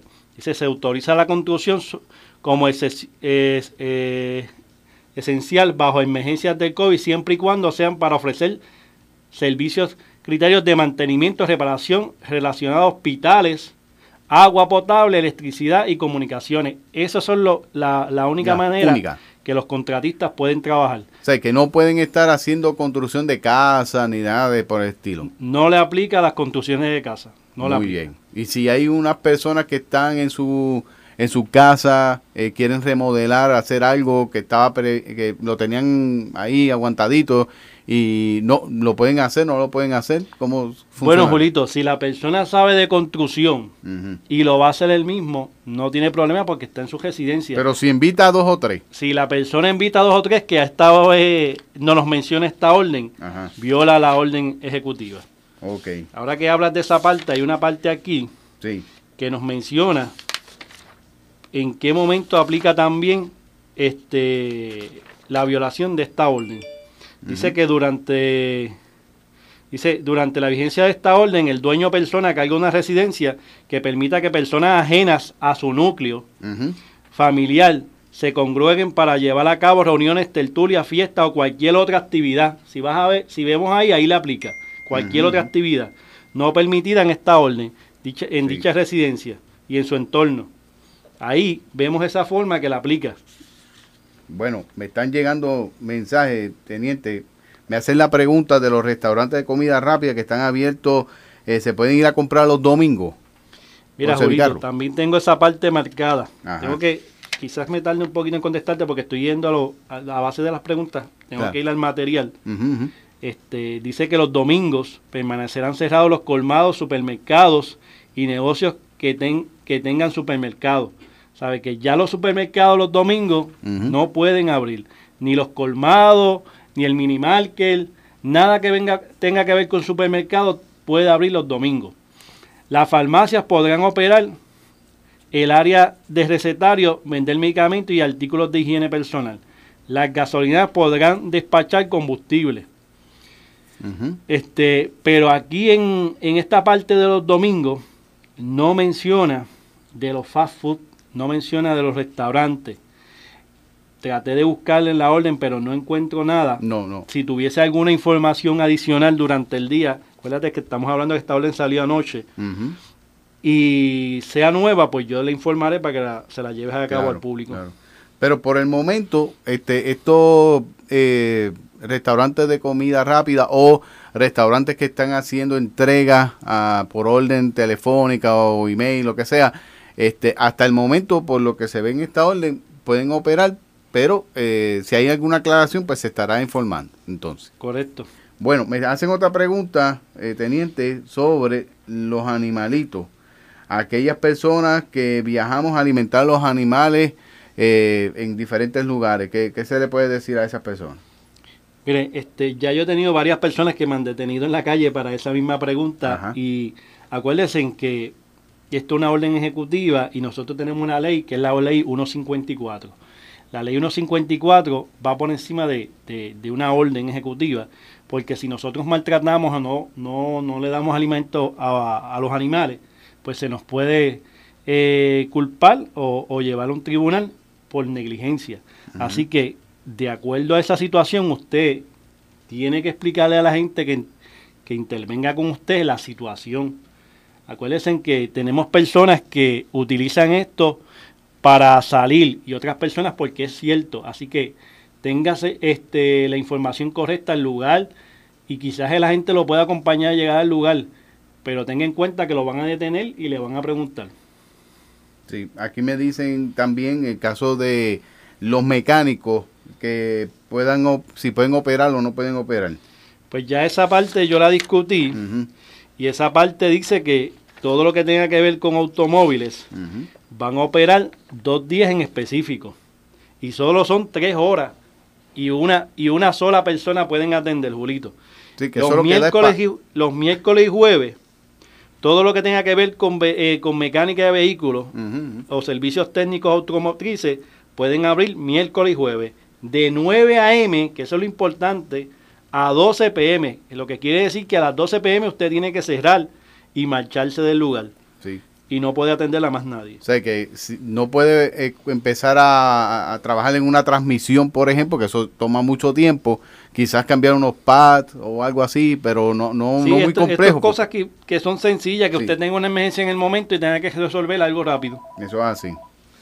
Bueno, pero a, a- es que nos siguen llegando, eh, teniente, lo, preguntas, ¿verdad? De los oyentes en este momento. El caso de las instituciones financieras, pues sigue igual que la orden anterior. Correcto, eso sigue igual, eso no cambió. Muy bien. O sea que todo el que vaya a hacer alguna gestión en banco y cooperativa, excepto los horarios que cada institución coloque y las limitaciones que tengan, pues Sí, eh, están para operar. Ahora mismo la- la- los bancos populares establecieron un horario. No, si, si usted sabe que el Banco Popular se fue a la una, no puede decir que vaya para el Banco Popular y son las dos de la tarde. Ujú. Sí, sí, que, que no, no es creíble eso. Y obviamente eh, me preguntan por acá también, eh, en el caso de las citas médicas, eh, que, que en la orden anterior se, se veía, eh, obviamente, este contemplada, ¿qué se puede hacer en el caso de que, que le toque la cita médica martes y su carro sea eh, par en este, en este caso, ¿verdad? Que sea lunes. Pues mira, Julito, un ejemplo. para ¿Qué se que esas hacer personas sepan, no, no violan la orden. La excepción de, de retener estos vehículos en, por las tablillas es para tener más control y que haya menos público en las carreteras. Pero una de las eh, cosas que elimina o saca es que si usted tiene una situación de una cita médica o ir a un hospital o un laboratorio, usted puede usar ese vehículo, no importa que tenga la tablilla impar o par en ese día. Pero, como le digo, tiene que tener documentos que justifique que usted va a ir a esa área. Bueno, me preguntan los cuidados de ancianos, ya nosotros lo hemos, hemos mencionado, pero cuidado de ancianos está exento, necesitan documentos, le aplica número de tablilla. Me pregunta aquí un oyente que llamó a la emisora. Mira, Julito, esa pregunta es otra que me ha hecho muchas personas en la calle y yo estaba esperando esto para traerle la contestación. Ya por lo menos pues tenemos algo más claro. Toda persona que tenga que cuidar su papá o, o- o personas de edad avanzada eh, por ali- eh, llevarle alimento, transporte, este, cualquier tipo de necesidad que tenga la persona de medicamento, eh, se autoriza, se autoriza en esta orden. Este, ahora mismo, usted lo que tiene que demostrarle a- a la gente, explicárselo. Yo mi consejo que le estoy dando a ese tipo de personas es que si tiene una certificación médica diciendo que usted este, tiene que ofrecerle cuidado a su papá o, o de alguna manera explicarlo, es mejor para que cuando la gente lo detenga tenga una evidencia. Sabe que es algo que nos ayuda y manejarlo más rápido para que usted pueda seguir su camino. Claro, claro. Eso es bien importante porque es una preocupación muy grande que tenían muchos oyentes sobre esa particular. Eh, teniente, el horario, volvemos a repetirlo, es ya a las 7 de la noche, lo más tarde tiene que ya estar en su casa. Ya a las 7 de la noche usted se supone que esté en su casa, porque si usted salió a las 7 de la noche de algún lugar, ya está violando la orden. A las 7 de la noche tiene que permanecer en su casa. Julito, mira, Sí. dice aquí, deberá permanecer en el lugar de residencia o alojamiento las 24 horas, los 7 días de la semana. Esta mañana, yo soy de- del barrio Bautabajo, carretera 590, estoy observando unas personas eh, mayores ya caminando en el área, pero como vengo en mi vehículo civil, en horas fuera de trabajo, pues no pude hacer nada en el momento, pero sí llamé al cuartel y de inmediato le dije que pasaran al lugar. La preocupación mía es que llevamos ya con hoy, son 15 días orientando al público, diciéndole que usted no puede hacer salir hasta ni a caminar. Tiene que mantenerse en su hogar y todavía hay personas que no aceptan, no aceptan eh, eh, esta orden ejecutiva y salen a la calle. Yo los oriento hoy aquí, son personas mayores, pero ya una segunda ocasión yo los voy a llevar al tribunal. Tenemos que, que quedarnos en la casa. Este, esos horarios de, de por la mañana y por la tarde que sale gente a caminar, vamos a estar bien pendientes. Bien pendientes porque ya veo que está ocurriendo nuevamente. Sí que, pero ellos, eh, le- ¿qué, qué le alegan, teniente, sobre eso? Que, Es que no pude, no, no, no me detuve, pero sí de instrucciones de que pasaran al área. Porque aquí hemos recibido personas que han estado ca- eh, caminando por el área de la pista en Orocovi, aunque está cerrada, pero por esa área y en otras áreas, y llaman, ah, no, pero estamos en distanciamiento, uno va bien adelante, yo estoy atrás, este, pero eso se supone que no lo hagan. Lo que pasa, Julito, lo que dice la orden es que tú tienes que permanecer en tu casa y esa no es una excepción. Exacto. No es una excepción, tienen que permanecer en O su sea casa. que lo mejor es hacer ejercicio en su casa. Correcto, que usen el patio, caminen en el área de su casa. Muy bien. Eh, teniente, me están preguntando acá, vehículos de motor como motoras que tienen tablilla, ¿qué, qué pueden hacer en ese caso? Bueno, la, la, la, el vehículo de motor, eso es por número. Este, si vamos a ver aquí, no estipula, es algo que yo creo que, que, que dejaron en la orden, es una buena pregunta, Sí. porque no habla de nada de, de vehículo motora. Este, si usted tiene que salir y es su único vehículo para usted moverse, pues justifique por qué usted está en la calle, es mi consejo. Sí, pero por eso, porque hay motoras que tienen pues eh, tablilla y que eh, pagan, sí, por eso conocemos que tienen ley. tablilla, pero si tú vienes a ver las tablillas de las motoras, son números. Exacto. corren por número, pero al final tiene una letra, que es la M. Pues si vamos a- si nos vamos a dejar llevar por la M, pues tiene que coger los días que son pares. Exacto. Si nos vamos a dejar llevar por el número antes de la M, pues tiene que coger la base de estas instrucciones. Pero no hay nada que especifique aquí en caso de las motoras cómo se iba a hacer. Para mí, debe ser en el último número que tiene la tablilla, porque las motoras tienen una M al final en la tablilla. Pues vamos a coger entonces con el, con el número antes. Esto te lo estoy diciendo yo acá como consejo. Claro, claro. Porque no lo, no lo describe aquí específicamente. Sí. Eh, distribución de alimentos agrícolas, por ejemplo, llevar plátanos a los restaurantes que están haciendo comida para llevar o eh, están operando, ¿verdad? Bajo la, la orden ejecutiva, pueden transportar, ¿cómo, cómo sería en ese caso? Sí, es- esas personas están autorizadas a transportarlo.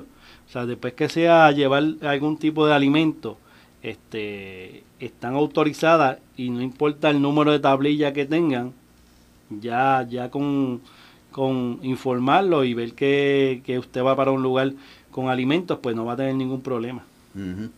Así que pues, eh, eh, a- hasta el momento hemos visto, eh, teniente, que la región acá de la comandancia de área de Aibonito ha estado bastante activa, aunque es de la... eh, no, no, ha, no ha estado obviamente como otras regiones, como quizás en el área metropolitana, pero eh, ha habido arrestos 43 y 83 denuncias eh, en Orocovi. ¿Cómo se ha comportado esto? Orocovi tenemos 29 denuncias y 6 arrestos en lo que llevamos los 14 días. Eso es hasta el día de ayer, este, en horas de la tarde. Y los resultados en el tribunal están en el proceso. Por lo menos los de Orocovi han sido positivos. Yo escuché la, vi tu noticia ayer que Sí. la publicaste, Ajá. pero los casos de Orocovi ha habido causa. Sí, el Este- caso que dice el teniente es de un caso de Barranquita que pero la jueza determinó que no, que no procedía, pero en el caso de Orocovis todos los que han estado denunciados o arrestados han ido a proceso. Se le ha encontrado causa. Muy bien, muy bien.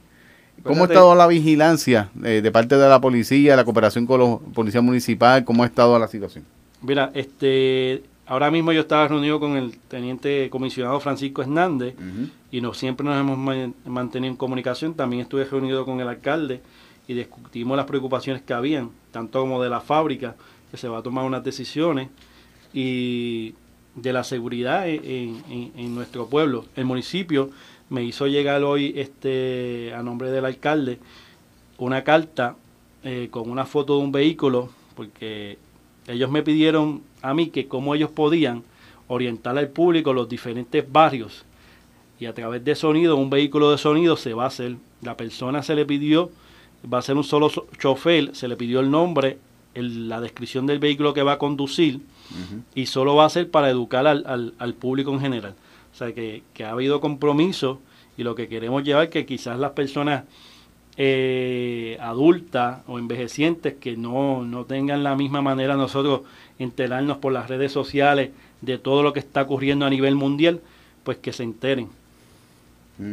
Muy bien. Así que mm, clarificado el asunto, también queremos preguntarle aquí eh, las tertulias, obviamente en la plaza y eso, eso no eso está prohibido. me Eso pre- está prohibido hasta en su propia casa. Este, un ejemplo, si usted hacía un bingo y se reunía con sus familiares, vecinos, eso está prohibido. Ok, ok. O sea que no pueden, no pueden la familia, eh, ah, voy para a, a encontrarme con fulano y nos vamos allí a, a, a jugar domino, lo que sea, ¿verdad? Para pasar, eso no, se puede hacer. No se puede hacer, Julito. Ok. Bueno, si algún oyente adicional quiere participar, hacer una, una pregunta, nos puede llamar ahora mismo al 867-1470 en estos breves minutos que, que nos quedan de la entrevista. Y la actividad criminal, teniente, ¿cómo ha estado en, aquí Mira, en la, actividad criminal, por lo menos en el área de Bonito y en el, y en el distrito de Orocovi, a pesar de la emergencia, es positiva. Este, yo estoy en el día de hoy menos 11 delitos y es el único pueblo del área de Bonito que está en menos. O sea, que el único distrito de, de los cinco pueblos de esta área que, que tiene menos delitos es el área de Aybonito. Muy la bien. vigilancia, tenemos a todos los policías en la calle, en todos los barrios, y ninguna persona puede conducir un vehículo en horas de la noche. O sea, no podemos encontrarnos con ningún vehículo en la calle. Si usted salió por la noche, sabe que está. Si no tiene una emergencia, va a ser arrestado. Y eso yo creo que ha ayudado a- a combatir los delitos. Sí, sí, han, han- tenido la, obviamente la, eh, la noción de que es en serio lo que estamos viviendo y, y obviamente pues la actividad criminal, por lo menos en esta zona, pues ha disminuido un poco. Eso, eso es positivo, por lo menos en ese, en ese aspecto. Eh, también me preguntan empleados de fábrica eh, que estén operando, cómo funciona la, la situación de la orden, nueva orden. Hay unas fábricas que ya bajo un permiso Ajá. que se autorizan a abrir. Pero mira lo que está pasando, Julito. Ese permiso que le otorgaron a esa fábrica era vigente con la vieja orden, que era la 2020-23. Ujú. Lo que quiere decir que salió una orden nuevo, que toda esa permisología, ellos nuevamente para poder operar, tienen que cumplir con ella. Esa es una de las preocupaciones que tenemos hoy en día aquí en la fábrica de que tenemos cerca de la emisora. Este se supone que OCHA los visite para que ellos cumplan con todo relacionado a la seguridad en la salud. Y el patrón no vele porque no llegue ningún empleado contaminado o contagiado al lugar de trabajo. Muy bien. Pero eso pues se está clarificando. Eh, también me no estoy es que me envían teniente eh, mensaje. Eh, los domingos volvemos, no se puede transitar. Eso es correcto. Los Domingo, domingos están las excepciones. Las excepciones para tú salir un domingo Ajá. no establece tablilla el domingo porque no establece solo lo- lo- lo- unos días específicos, pero el domingo en específico no establece tablilla. Muy Dice, bien. dice Este, que sí usted puede salir a farmacia solo eh, para recetario, vender medicamentos, artículos de higiene. Y a gasolinera a suplir gasolina. Eso es lo único. Lo único. O usted sale a la farmacia, o sale a una emergencia médica, o sale a despacharse gasolina. Más nada, aquí no puede decir voy a ir al supermercado porque los domingos el supermercado está cerrado. Ujú. Ok. Me pregunta por aquí el señor Rivera que tiene una finca y que si puede ir a buscar verdura para el consumo personal. Bueno, la persona, yo, si tiene que ver con alimentos, pues que aproveche el día, que su tablilla lo deja estar en la calle para que aproveche ese día y, y pase al lugar y recoja sus alimentos. Muy bien. Sí que contestaba la pregunta, amigo oyente. Eh, y siguen pues comunicándose, enviando mensajes. Eh, y esto, esto está, se va a ir clarificando en los próximos días, ¿verdad, teniente? Pues, Correcto, esto, esto se actualiza todos los días. Todos los días hay algo nuevo que surge y todos los días pues hay que actualizarse eh, y la gobernadora emite unas instrucciones o información adicional pues que nos lleguen a nosotros. El teniente me dice por aquí que si hay, personas, ciudadanos, que quieren eh, cooperar con la uniformada, por ejemplo, ven pues que estén violentando la orden ejecutiva, eh, ¿cómo pueden hacer que no tomen represalia con ellos? Porque me preguntan aquí ahora en, la- en las redes sociales. La información usted la puede dar confidencial y le vamos a agradecer esa información y se puede comunicar al 787-867-3669. Ya hemos trabajado casos así, Julito. Ajá. Hemos trabajado el de Botijas 2, que cogimos un, un negocio operando con las los clientes dentro y se denunciaron a todos los que estaban allí. Sabe que la información si llega a la policía, la policía va a acudir al lugar. Sí, sí, que, que es importante, ¿verdad? La cooperación de la ciudadanía eh, y, obviamente la confidencialidad, como indica el teniente, pues va a estar garantizada en ese aspecto. Eh, también tenemos en el caso, mm, déjame ver si tengo otra pregunta que, me están llegando. Tenemos otra más, sí. Cuidadores, obviamente, mire, eh, vuelven en la pregunta de los cuidadores de ancianos los domingos.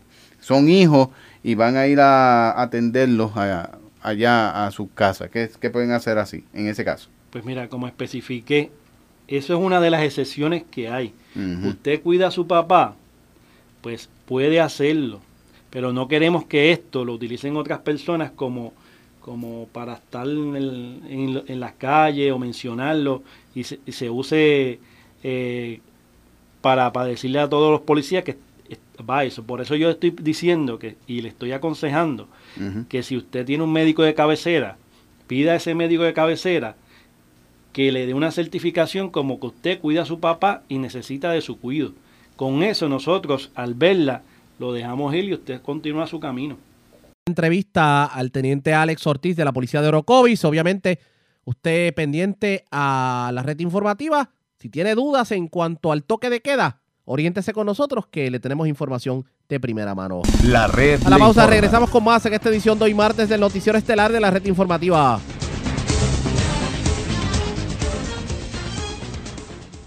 La red le informa. Señores, regresamos a la red Le Informa, el noticiero estelar de la red informativa. Gracias por compartir con nosotros. El representante Luis Vega Ramos anunció la erradicación de una querella ante ética gubernamental por posibles violaciones a leyes y reglamentos por parte de la pasada Chief of Staff del Departamento de Salud, Mabel Cabeza. Y esto, obviamente, por todas las denuncias que han salido en estos días y que provocó que el actual secretario Lorenzo González la destituyera y la gobernadora Wanda Vázquez autorizara una investigación sobre el particular. Tengo en línea telefónica al representante. Saludos, buenas tardes, bienvenido a la red informativa. Buenas tardes a ti, buenas tardes a los amigos y amigas que nos escuchan y espero que todo el mundo esté observando las normas de protección y de eh, distanciamiento social. Que así sea, definitivamente. Representante, usted radicó una querella en ética gubernamental. Cuéntenos de qué se trata.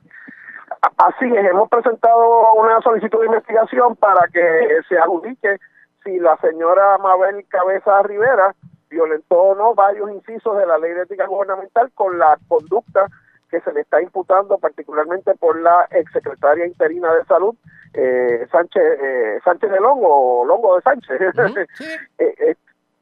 Eh, y, y en ese sentido pues me parece que es importante que todas las entidades que tienen autoridad para investigar estos serios señalamientos lo hagan con la profundidad y con la celeridad requerida y en ese sentido eh, mi invitación también a la gobernadora es a que tenga total transparencia y le conteste a ustedes y al país todas las interrogantes que siguen habiendo sobre los esquemas de favoritismo en los que pudo haber participado o parece que participó eh, Mabel Cabezas, incluyendo eh, el favorecer a miembros de su familia como su hermana, el poder y el control enorme que aparentemente tendría esta persona en el Departamento de Salud este, desde que empezó el cuatrenio bajo la Secretaría de Rafael Rodríguez eh, y ciertamente eh, la, la participación que ella tuvo en desviar y obstruir el proceso de que las 500 pruebas eh, sobre el COVID-19 eh, llegaran directamente al Departamento de Salud, que era quien los había comprado bajo sus leyes y reglamentos. Así que aquí hay unos señalamientos sumamente serios y, y- y hay un elemento adicional, eh, Arriaga. Aquí esto se tiene que investigar porque tenemos que saber si todas las manzanas podridas fueron sacadas del barril. O sea, en el Departamento de Salud, en, lo, en Fortaleza, en lo que tiene que ver con todo este equipo que podría estar manejando lo del COVID-19. Ten- El país se merece tener la garantía de que todas las personas que estaban más pendientes a, a los contratos de unos amigos y a las ganancias de unos amigos y amigas estén fuera y que ahora los que estén ahí nada más sean gente que está pendiente a la salud del pueblo de Puerto Rico. Obviamente de aquí en adelante, pues como que no podría haber mucha confianza en los números que arroja el gobierno en cuanto a pruebas, las que lleguen, las que no lleguen y sobre todo las que se están haciendo. Y no solamente eso, tomando en consideración que somos la jurisdicción de Estados Unidos en que menos pruebas se han hecho. E- e- ese es el problema eh, que aquí todo esto mina debilita este destruye. Lo que es más importante que el gobierno debe tener ahora que es la credibilidad de que se está en control de la situación de que se le está diciendo al país la verdad y de que se están haciendo todas las cosas posibles para para enfrentar esta crisis. Y cada vez que tú tienes episodios eh, como todo este cambia y cambia de funcionarios en el departamento de salud como el, el- la obstrucción y, eh, y, y la pérdida y después recuperación de estas 500 pruebas Eh, eh, en la instrucción de que se firmara un contrato para comprar ventiladores ahora y que nos los dieran en casi dos años todo eso socava la, la credibilidad del gobierno y del esfuerzo de salud que se está haciendo para, para enfrentar esta crisis. Y oye, la responsabilidad empieza en el tope. La gobernadora va a tener que ser mucho más transparente en, el manejo en el manejo de esta situación.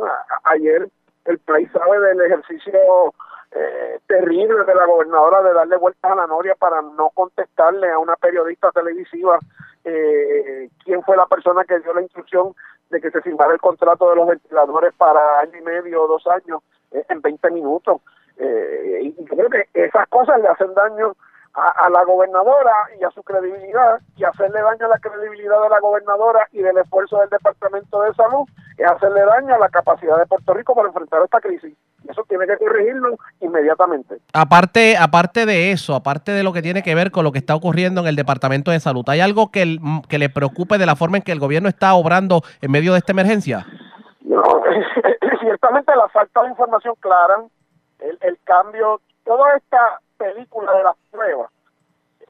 Yo recuerdo, y el país recuerda, cuando el domingo del episodio que tenía que ver con el Día Nacional de la Salsa y esa primera conferencia de prensa, allí el gobierno nos dijo que las pruebas iban a estar disponibles en 48 horas y 48 horas después nos dijeron que había que esperar 48 horas más y todavía al sol de hoy estamos teniendo un grave problema con el suplido de estas pruebas. Hay que decirle al país la verdad. Este asunto de los ventiladores, bajo qué teoría un ayudante o una ayudante en Fortaleza puede justificar el que se gasten millones de dólares para unos ventiladores que necesitamos ahora y que supuestamente iban a llegar en año y medio que el contrato de la orden de compra decía que se iban que se iban a esperar su entrega en año y medio. O sea hay unos asuntos que son esenciales que el gobierno tiene tiene que aclarar y mira la gobernadora lo que tiene que mirar al gobernador Mario Cuomo que está teniendo una crisis mucho más enorme que la que tiene Puerto Rico en este momento y la manera que él ha dado cara, la manera que él lo ha explicado todo, la manera que él ha este, contestado todas las preguntas, por lo menos le da a los neoyorquinos un sentido de que su gobierno le está diciendo la verdad. Bueno, vamos a ver qué ocurre en este sentido. Gracias, representante, por haber compartido con nosotros. Buenas tardes. Muchas gracias. Buenas Como tardes. siempre, el representante Luis Vega Ramos, la querella está sometida ante ética gubernamental. Hay que ver qué va a ocurrir con esta que- querella. Ustedes pendientes a la red informativa de Puerto Rico. Vamos a otros temas porque sigue el llamado a que se tome en serio lo que es el toque de queda. El alcalde de Juncos, Alfredo Papo Alejandro, habló sobre el particular. Vamos a escuchar. Yo cerraba sábado y domingo todo, es la tendencia de todo el mundo, ir a comprar, que se adapte todo el mundo a comprar gasolina, que se compre todo, pero no le digo a mi pueblo, mi gente, y a todo Puerto Rico, que esto es una cosa seria, que tenemos que cumplir con las reglas impuestas por el gobierno. No podemos abusar creyendo que esto no nos va a pasar. Yo le garantizo que a todos los que ha tocado creían que no le iba a pasar. Así es que vamos a seguir la regla. Vamos a esperar con calma que esto pase. Yo le digo a mi gente de Junco que son importantes. Manejo de emergencia y el hospital y Renacer están dando servicio. Así es que cualquier cosa, yo estoy en contacto diario con todos los empleados, que podamos ayudar, pero por favor, quédense en su casa, que juntos vamos a acabar este virus. ¿Cómo usted ve la orden ejecutiva enmendada por la gobernadora que comienza en el día de mañana? Yo creo que la gobernadora ha hecho mucho esfuerzo por, por llevarnos a la disciplina eh, de lo que de lo que hay, que hacernos creer que lo que hay es en serio. Tenemos en que nosotros hagamos lo que tenemos que hacer. ¿Se entiende que los comercios eh, deben expandirse más o se deben quedar con esa, así como lo estableció? Y por eso yo cerraba sábado y domingo todo, es la tendencia de todo el mundo, ir a comprar, que se adapte todo el mundo a comprar gasolina, que se compre todo, pero no tal, los sábados y los domingos es la tendencia de la gente ir a los conectados a los a comprar todo. Eh, yo creo que no debemos abrir más comercio. Eso dijo el alcalde de Juncos. Hoy el alcalde de Bayamón se expresó sobre los cambios en la orden ejecutiva y también dice que es importante que el gobierno le dé seguimiento a ciudadanos que han tenido contacto con positivos del COVID. Vamos a escuchar primero lo que dijo el alcalde sobre la extensión del toque de queda y luego escuchamos lo que dijo sobre el, seguimiento que hay que hacerle a los ciudadanos. obvias eh, de que los contagios en esta semana era que iban a empezar a aumentar. Primero porque eh, a medida que se vayan haciendo más pruebas, pues entonces puedes detectar personas adicionales y esta semana es la semana, esta semana y la próxima son dos semanas donde quizás veamos eh, dispararse eh, los casos. Lo importante es que en la medida en que podamos mantener a la gente en las casas el, el mayor tiempo posible y en la medida entonces en que el gobierno empiece la etapa de seguimiento a aquellos que estuvieron en contacto con los contagiados. De esa manera, entonces, uno puede detener o por lo menos bajar las probabilidades de que sigan aumentando los casos. ¿Cómo usted ve la orden ejecutiva este, que comienza eh, mañana? Porque prácticamente ya eh, se dejó para mañana los de los vehículos y demás. Pero ¿cómo usted Ujú. ve esa, esa orden ejecutiva? Porque pues todavía hay cosas que, por ejemplo, esta mañana se escuchaba a las empresas de Internet que no los dejan trabajar, se está pidiendo que todo se haga por Internet, pero ellos no les permiten trabajar, sea que un momento dado va a colapsar el Internet. Eh, no, no creo que, el- Internet vaya a colapsar. Este, lo que sí es que esto es un asunto sumamente complicado, no es tan fácil como plantearlo. Ya la logística de cómo hacer todo esto es sumamente difícil, complicada y Puerto Rico nunca antes había pasado por un evento como este. O sea, está, aquí todo el mundo está aprendiendo. Eh, yo creo que en este en ese contexto eh, las empresas también tienen que cooperar un poco, tienen que, que permitirle al gobierno que vaya poco a poco haciendo las gestiones correspondientes e ir insertando en el flujo económico algunos sectores eh, de la economía, pero no pueden ser todos a la vez, por lo menos yo lo veo desde esa perspectiva. Y este, eh, comprendo también que hay que dar cierta flexibilidad a algunos sectores, pero entiendo que hay que irlo tomando de día a día. Y la, la cuestión de los comercios. ¿la ve bien?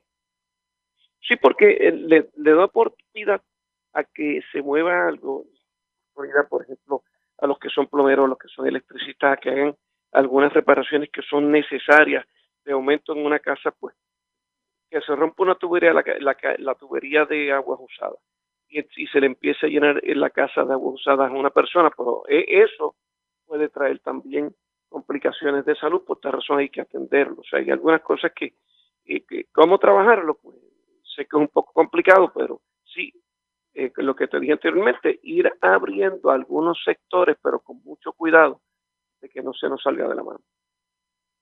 Aprovechó el alcalde para dar un mensaje a la ciudadanía que fue el siguiente. ¿Qué mensaje usted tiene para el pueblo de Bayamón?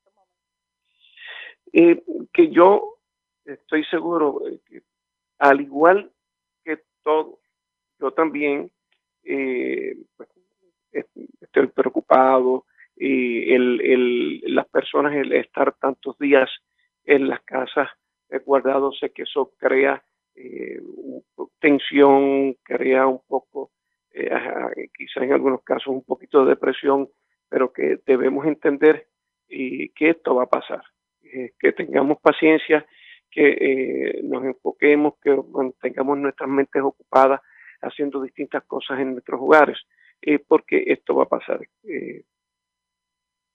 Poco a poco van a ir pasando los días, se va a ir teniendo control, se va a ir, por- en el momento en que se pueda detener la, la, el- la curva ascendente de contagios, poco a poco entonces vamos a ir entrando a la normalidad. ¿Qué terminará ocurriendo pendientes a la red informativa? La red A la pausa informa. cuando regresemos en la parte final del noticiero estelar de la red informativa. ¿Cómo está el coronavirus a nivel mundial? Enlazamos con La Voz de América con más información sobre el tema. Regresamos en breve.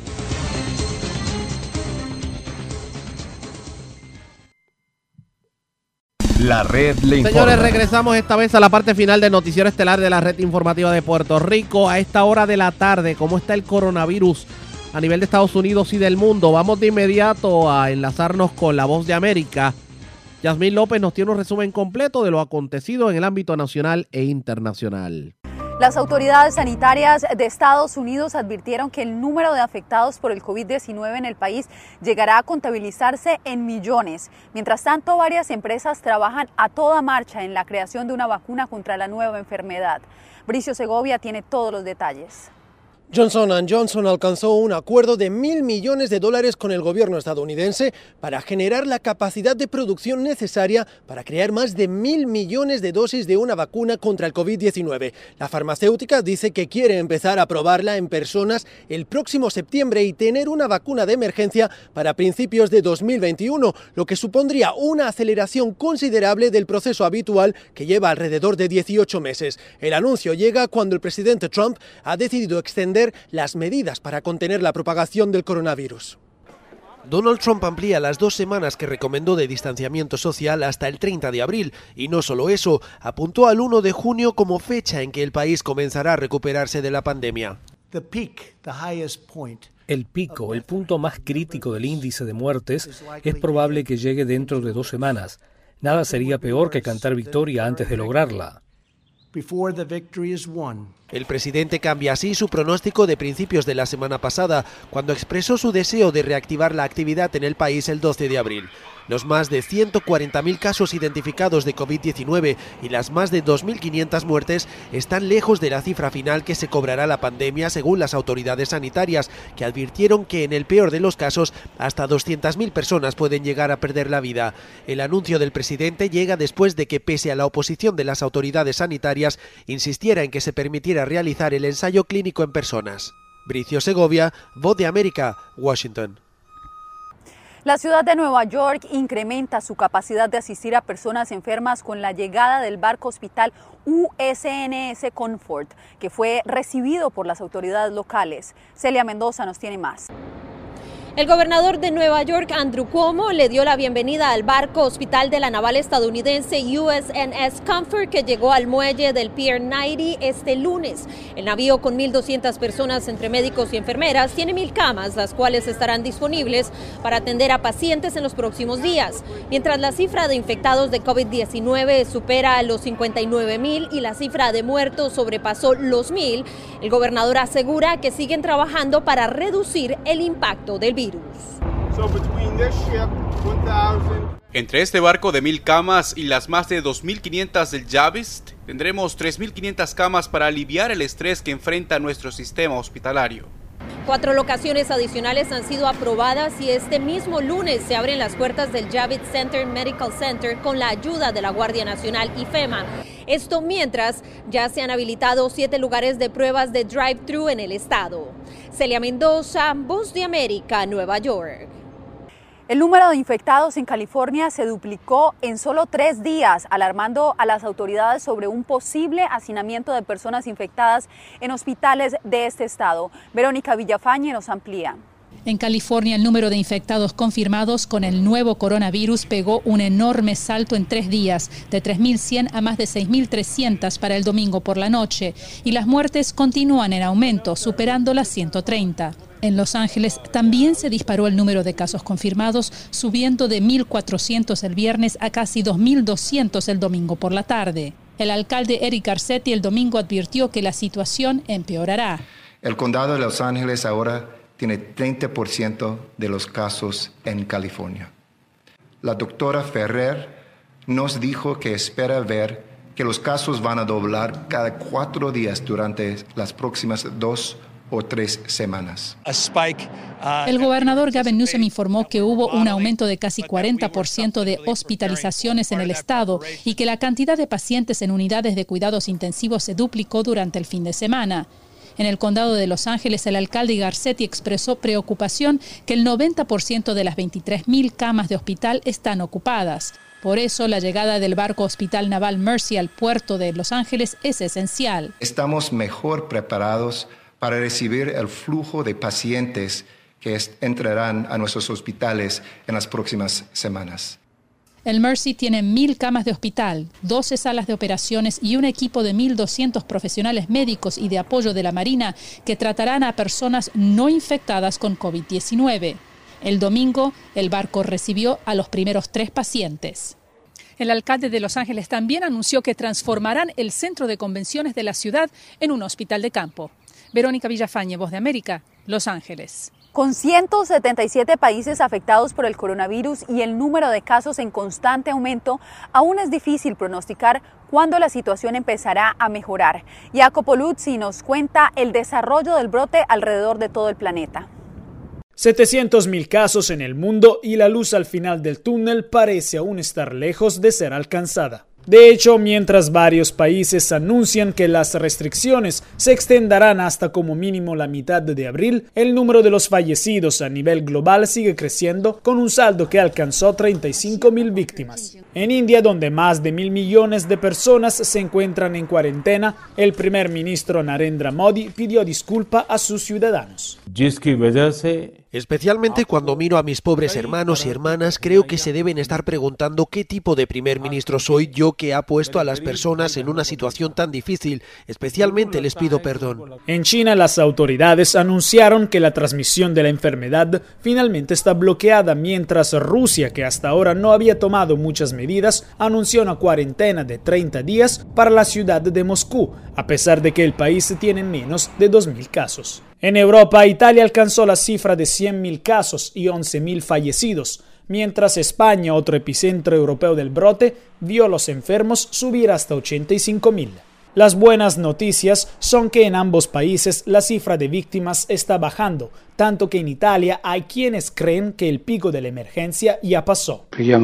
Oremos hoy por las muchas personas que no pueden reaccionar, que están asustadas por esta pandemia. No hay novedades sobre una posible vacuna, pero la Organización Mundial de la Salud empezó a poner a prueba varios medicamentos contra el coronavirus en diferentes países. Fuentes indican que algunas medicinas contra el ébola y la malaria han dado muestras de ser capaces de ayudar a los pacientes. Jacopo Luzzi, Voz de América. A nivel mundial se han cerrado escuelas e instalaciones de cuidado infantil. Millones de niños han permanecido en sus casas dejando a sus padres o custodios en una realidad entre acogedora y caótica. Expertos en psicología infantil brindan algunos consejos sobre qué hacer con el tiempo libre y con la ansiedad, además del estrés que genera esta situación. Desde el cierre de las escuelas hace más de dos semanas, los padres de familia han tenido que balancear desde el trabajo en casa, la cocina, la educación de sus hijos y el mantenerlos activos. Esta cantidad de labores dentro del hogar, según expertos, puede ser un detonador de estrés no solo para los padres, sino también para los niños. Mary Gwyn Delaney, asesora regional en educación para la salud y el bienestar de UNESCO, indica que el impacto de tener a tantos niños fuera de las escuelas será considerablemente grande. Bueno, la misma seguridad que ofrece el contexto escolar eh, para muchos niñas, niñas y niños eh, por muchas horas eh, del día, ¿no? es un contexto cerrado, seguro, donde en muchos países los programas de alimentación escolar son eh, muy importantes. El abrupto cambio de rutina que han tenido que soportar los niños puede ser un detonante de estrés y ansiedad. El psicólogo Javier García Castro indica que hay que estar atento a cambios de ánimo o incluso sentimientos de desesperanza. Creo que por un lado buscar actividades de distracción eh, es muy importante y por otro lado si conocemos técnicas ¿no? que nos pueden ayudar a, en caso de tener síntomas de ansiedad hacer una desactivación fisiológica que se llama, ¿no? Las técnicas de relajación. Siendo la cuarentena la nueva norma de millones de familias, expertos recuerdan que existe una comunidad en línea muy valiosa a la cual usted puede buscar ayuda y que también existen millones de padres y adultos a cargo de niños que también pueden ayudar. Cristina Caicedo Smith, Voz de América, Gaithersburg, Maryland. La cuarentena de las familias a nivel mundial pudiera poner en aprietos a los proveedores de servicio de Internet. El consumo de millones de usuarios al mismo tiempo ha causado efectos en la calidad de los contenidos y la velocidad de las descargas digitales. José Pernalete nos cuenta más. La red global de Internet atraviesa una dura prueba, soportar la demanda de millones de personas que requieren entretenimiento, información o las herramientas para trabajar desde casa. Las plataformas digitales fueron diseñadas para un patrón de consumo distinto. Ahora ese consumo que la empresa se esperaba nada más para finales del día lo tenemos continuamente desde tempranas horas de la mañana hasta el final del día.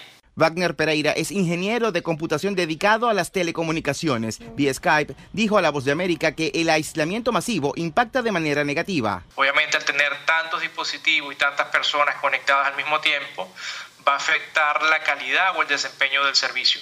La explicación es sencilla. Imagínese, esta casa, una familia, papá, mamá y dos niños. Los adultos quizás deban trabajar desde el hogar, pero también se entretienen. Los pequeños deben hacer tareas del colegio y distraerse. Cada una de estas actividades requieren internet. Si todo ocurre al mismo tiempo, su señal se va a comprometer. El ingeniero tiene una recomendación. Si yo tengo muy buena señal de mi compañía de teléfono celular en la casa, entonces de repente no es necesario que yo tenga conectado el celular al, Wi-Fi en este momento.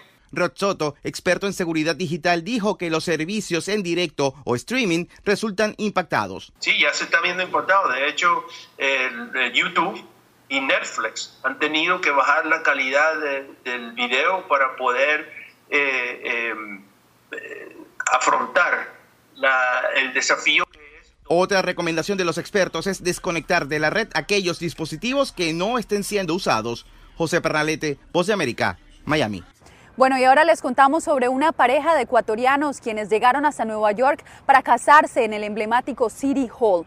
Su boda fue lo que esperaban, pero nunca se imaginaron que no podrían regresar a casa. Laura Sepúlveda trae la historia.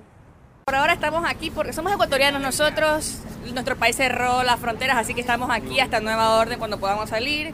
Este es el escenario de incertidumbre que vive Elena Lore, una mujer que soñaba con casarse en la conocida corte del Ayuntamiento de Nueva York, sueño que se hizo realidad en uno de sus viajes a la Gran Manzana, en donde se encuentra atrapada, por fortuna con amigos y familiares. Toda mi familia vino ahí de España y de Ecuador aquí. Nos reunimos aquí para una boda que era mi boda aquí, pero estamos, sí, casi que le cancelo la boda porque la gente estaba cancelándome, cancelándome, cancelándome todo. En 2019, 137.709 matrimonios tuvieron lugar en la Gran Manzana. La cifra ubica a Nueva York como el cuarto estado con más matrimonios al año a nivel nacional. Caminando por las calles de Nueva York y midiendo el pulso de cómo la gente enfrenta esta situación del coronavirus, nos encontramos con esta historia. Elena narra que esperaba que su matrimonio fuera el evento del año y aunque sí cumplió con sus expectativas, un 40% de sus invitados cancelaron su asistencia. Ahora solo esperan poder regresar a casa tras el anuncio de cierre de puertos en Ecuador. Los vuelos están todos cancelados hasta el 5 de abril, que está la prohibición, así que Estoy ahí con la familia de mi esposo manteniendo a mi, a mi familia de Ecuador y mi familia de España. Bueno, ellos aparentemente pueden regresar. El problema es de venir de aquí para allá, de España para acá. Aunque Elena ha estado en contacto con las embajadas, no hay nadie que a ciencia cierta pueda comprometerse con la solución para abandonar el que ahora es epicentro del virus en Estados Unidos. La red le informa. Señores, enganchamos los guantes. Regresamos mañana miércoles a la hora acostumbrada cuando nuevamente a través de Cumbre de Éxitos 1530 del 1480 de X61 de Radio Grito de Red 93 y de Top 98 le vamos a llevar a ustedes el resumen de noticias más completo de la radio hasta entonces. Que la pasen bien.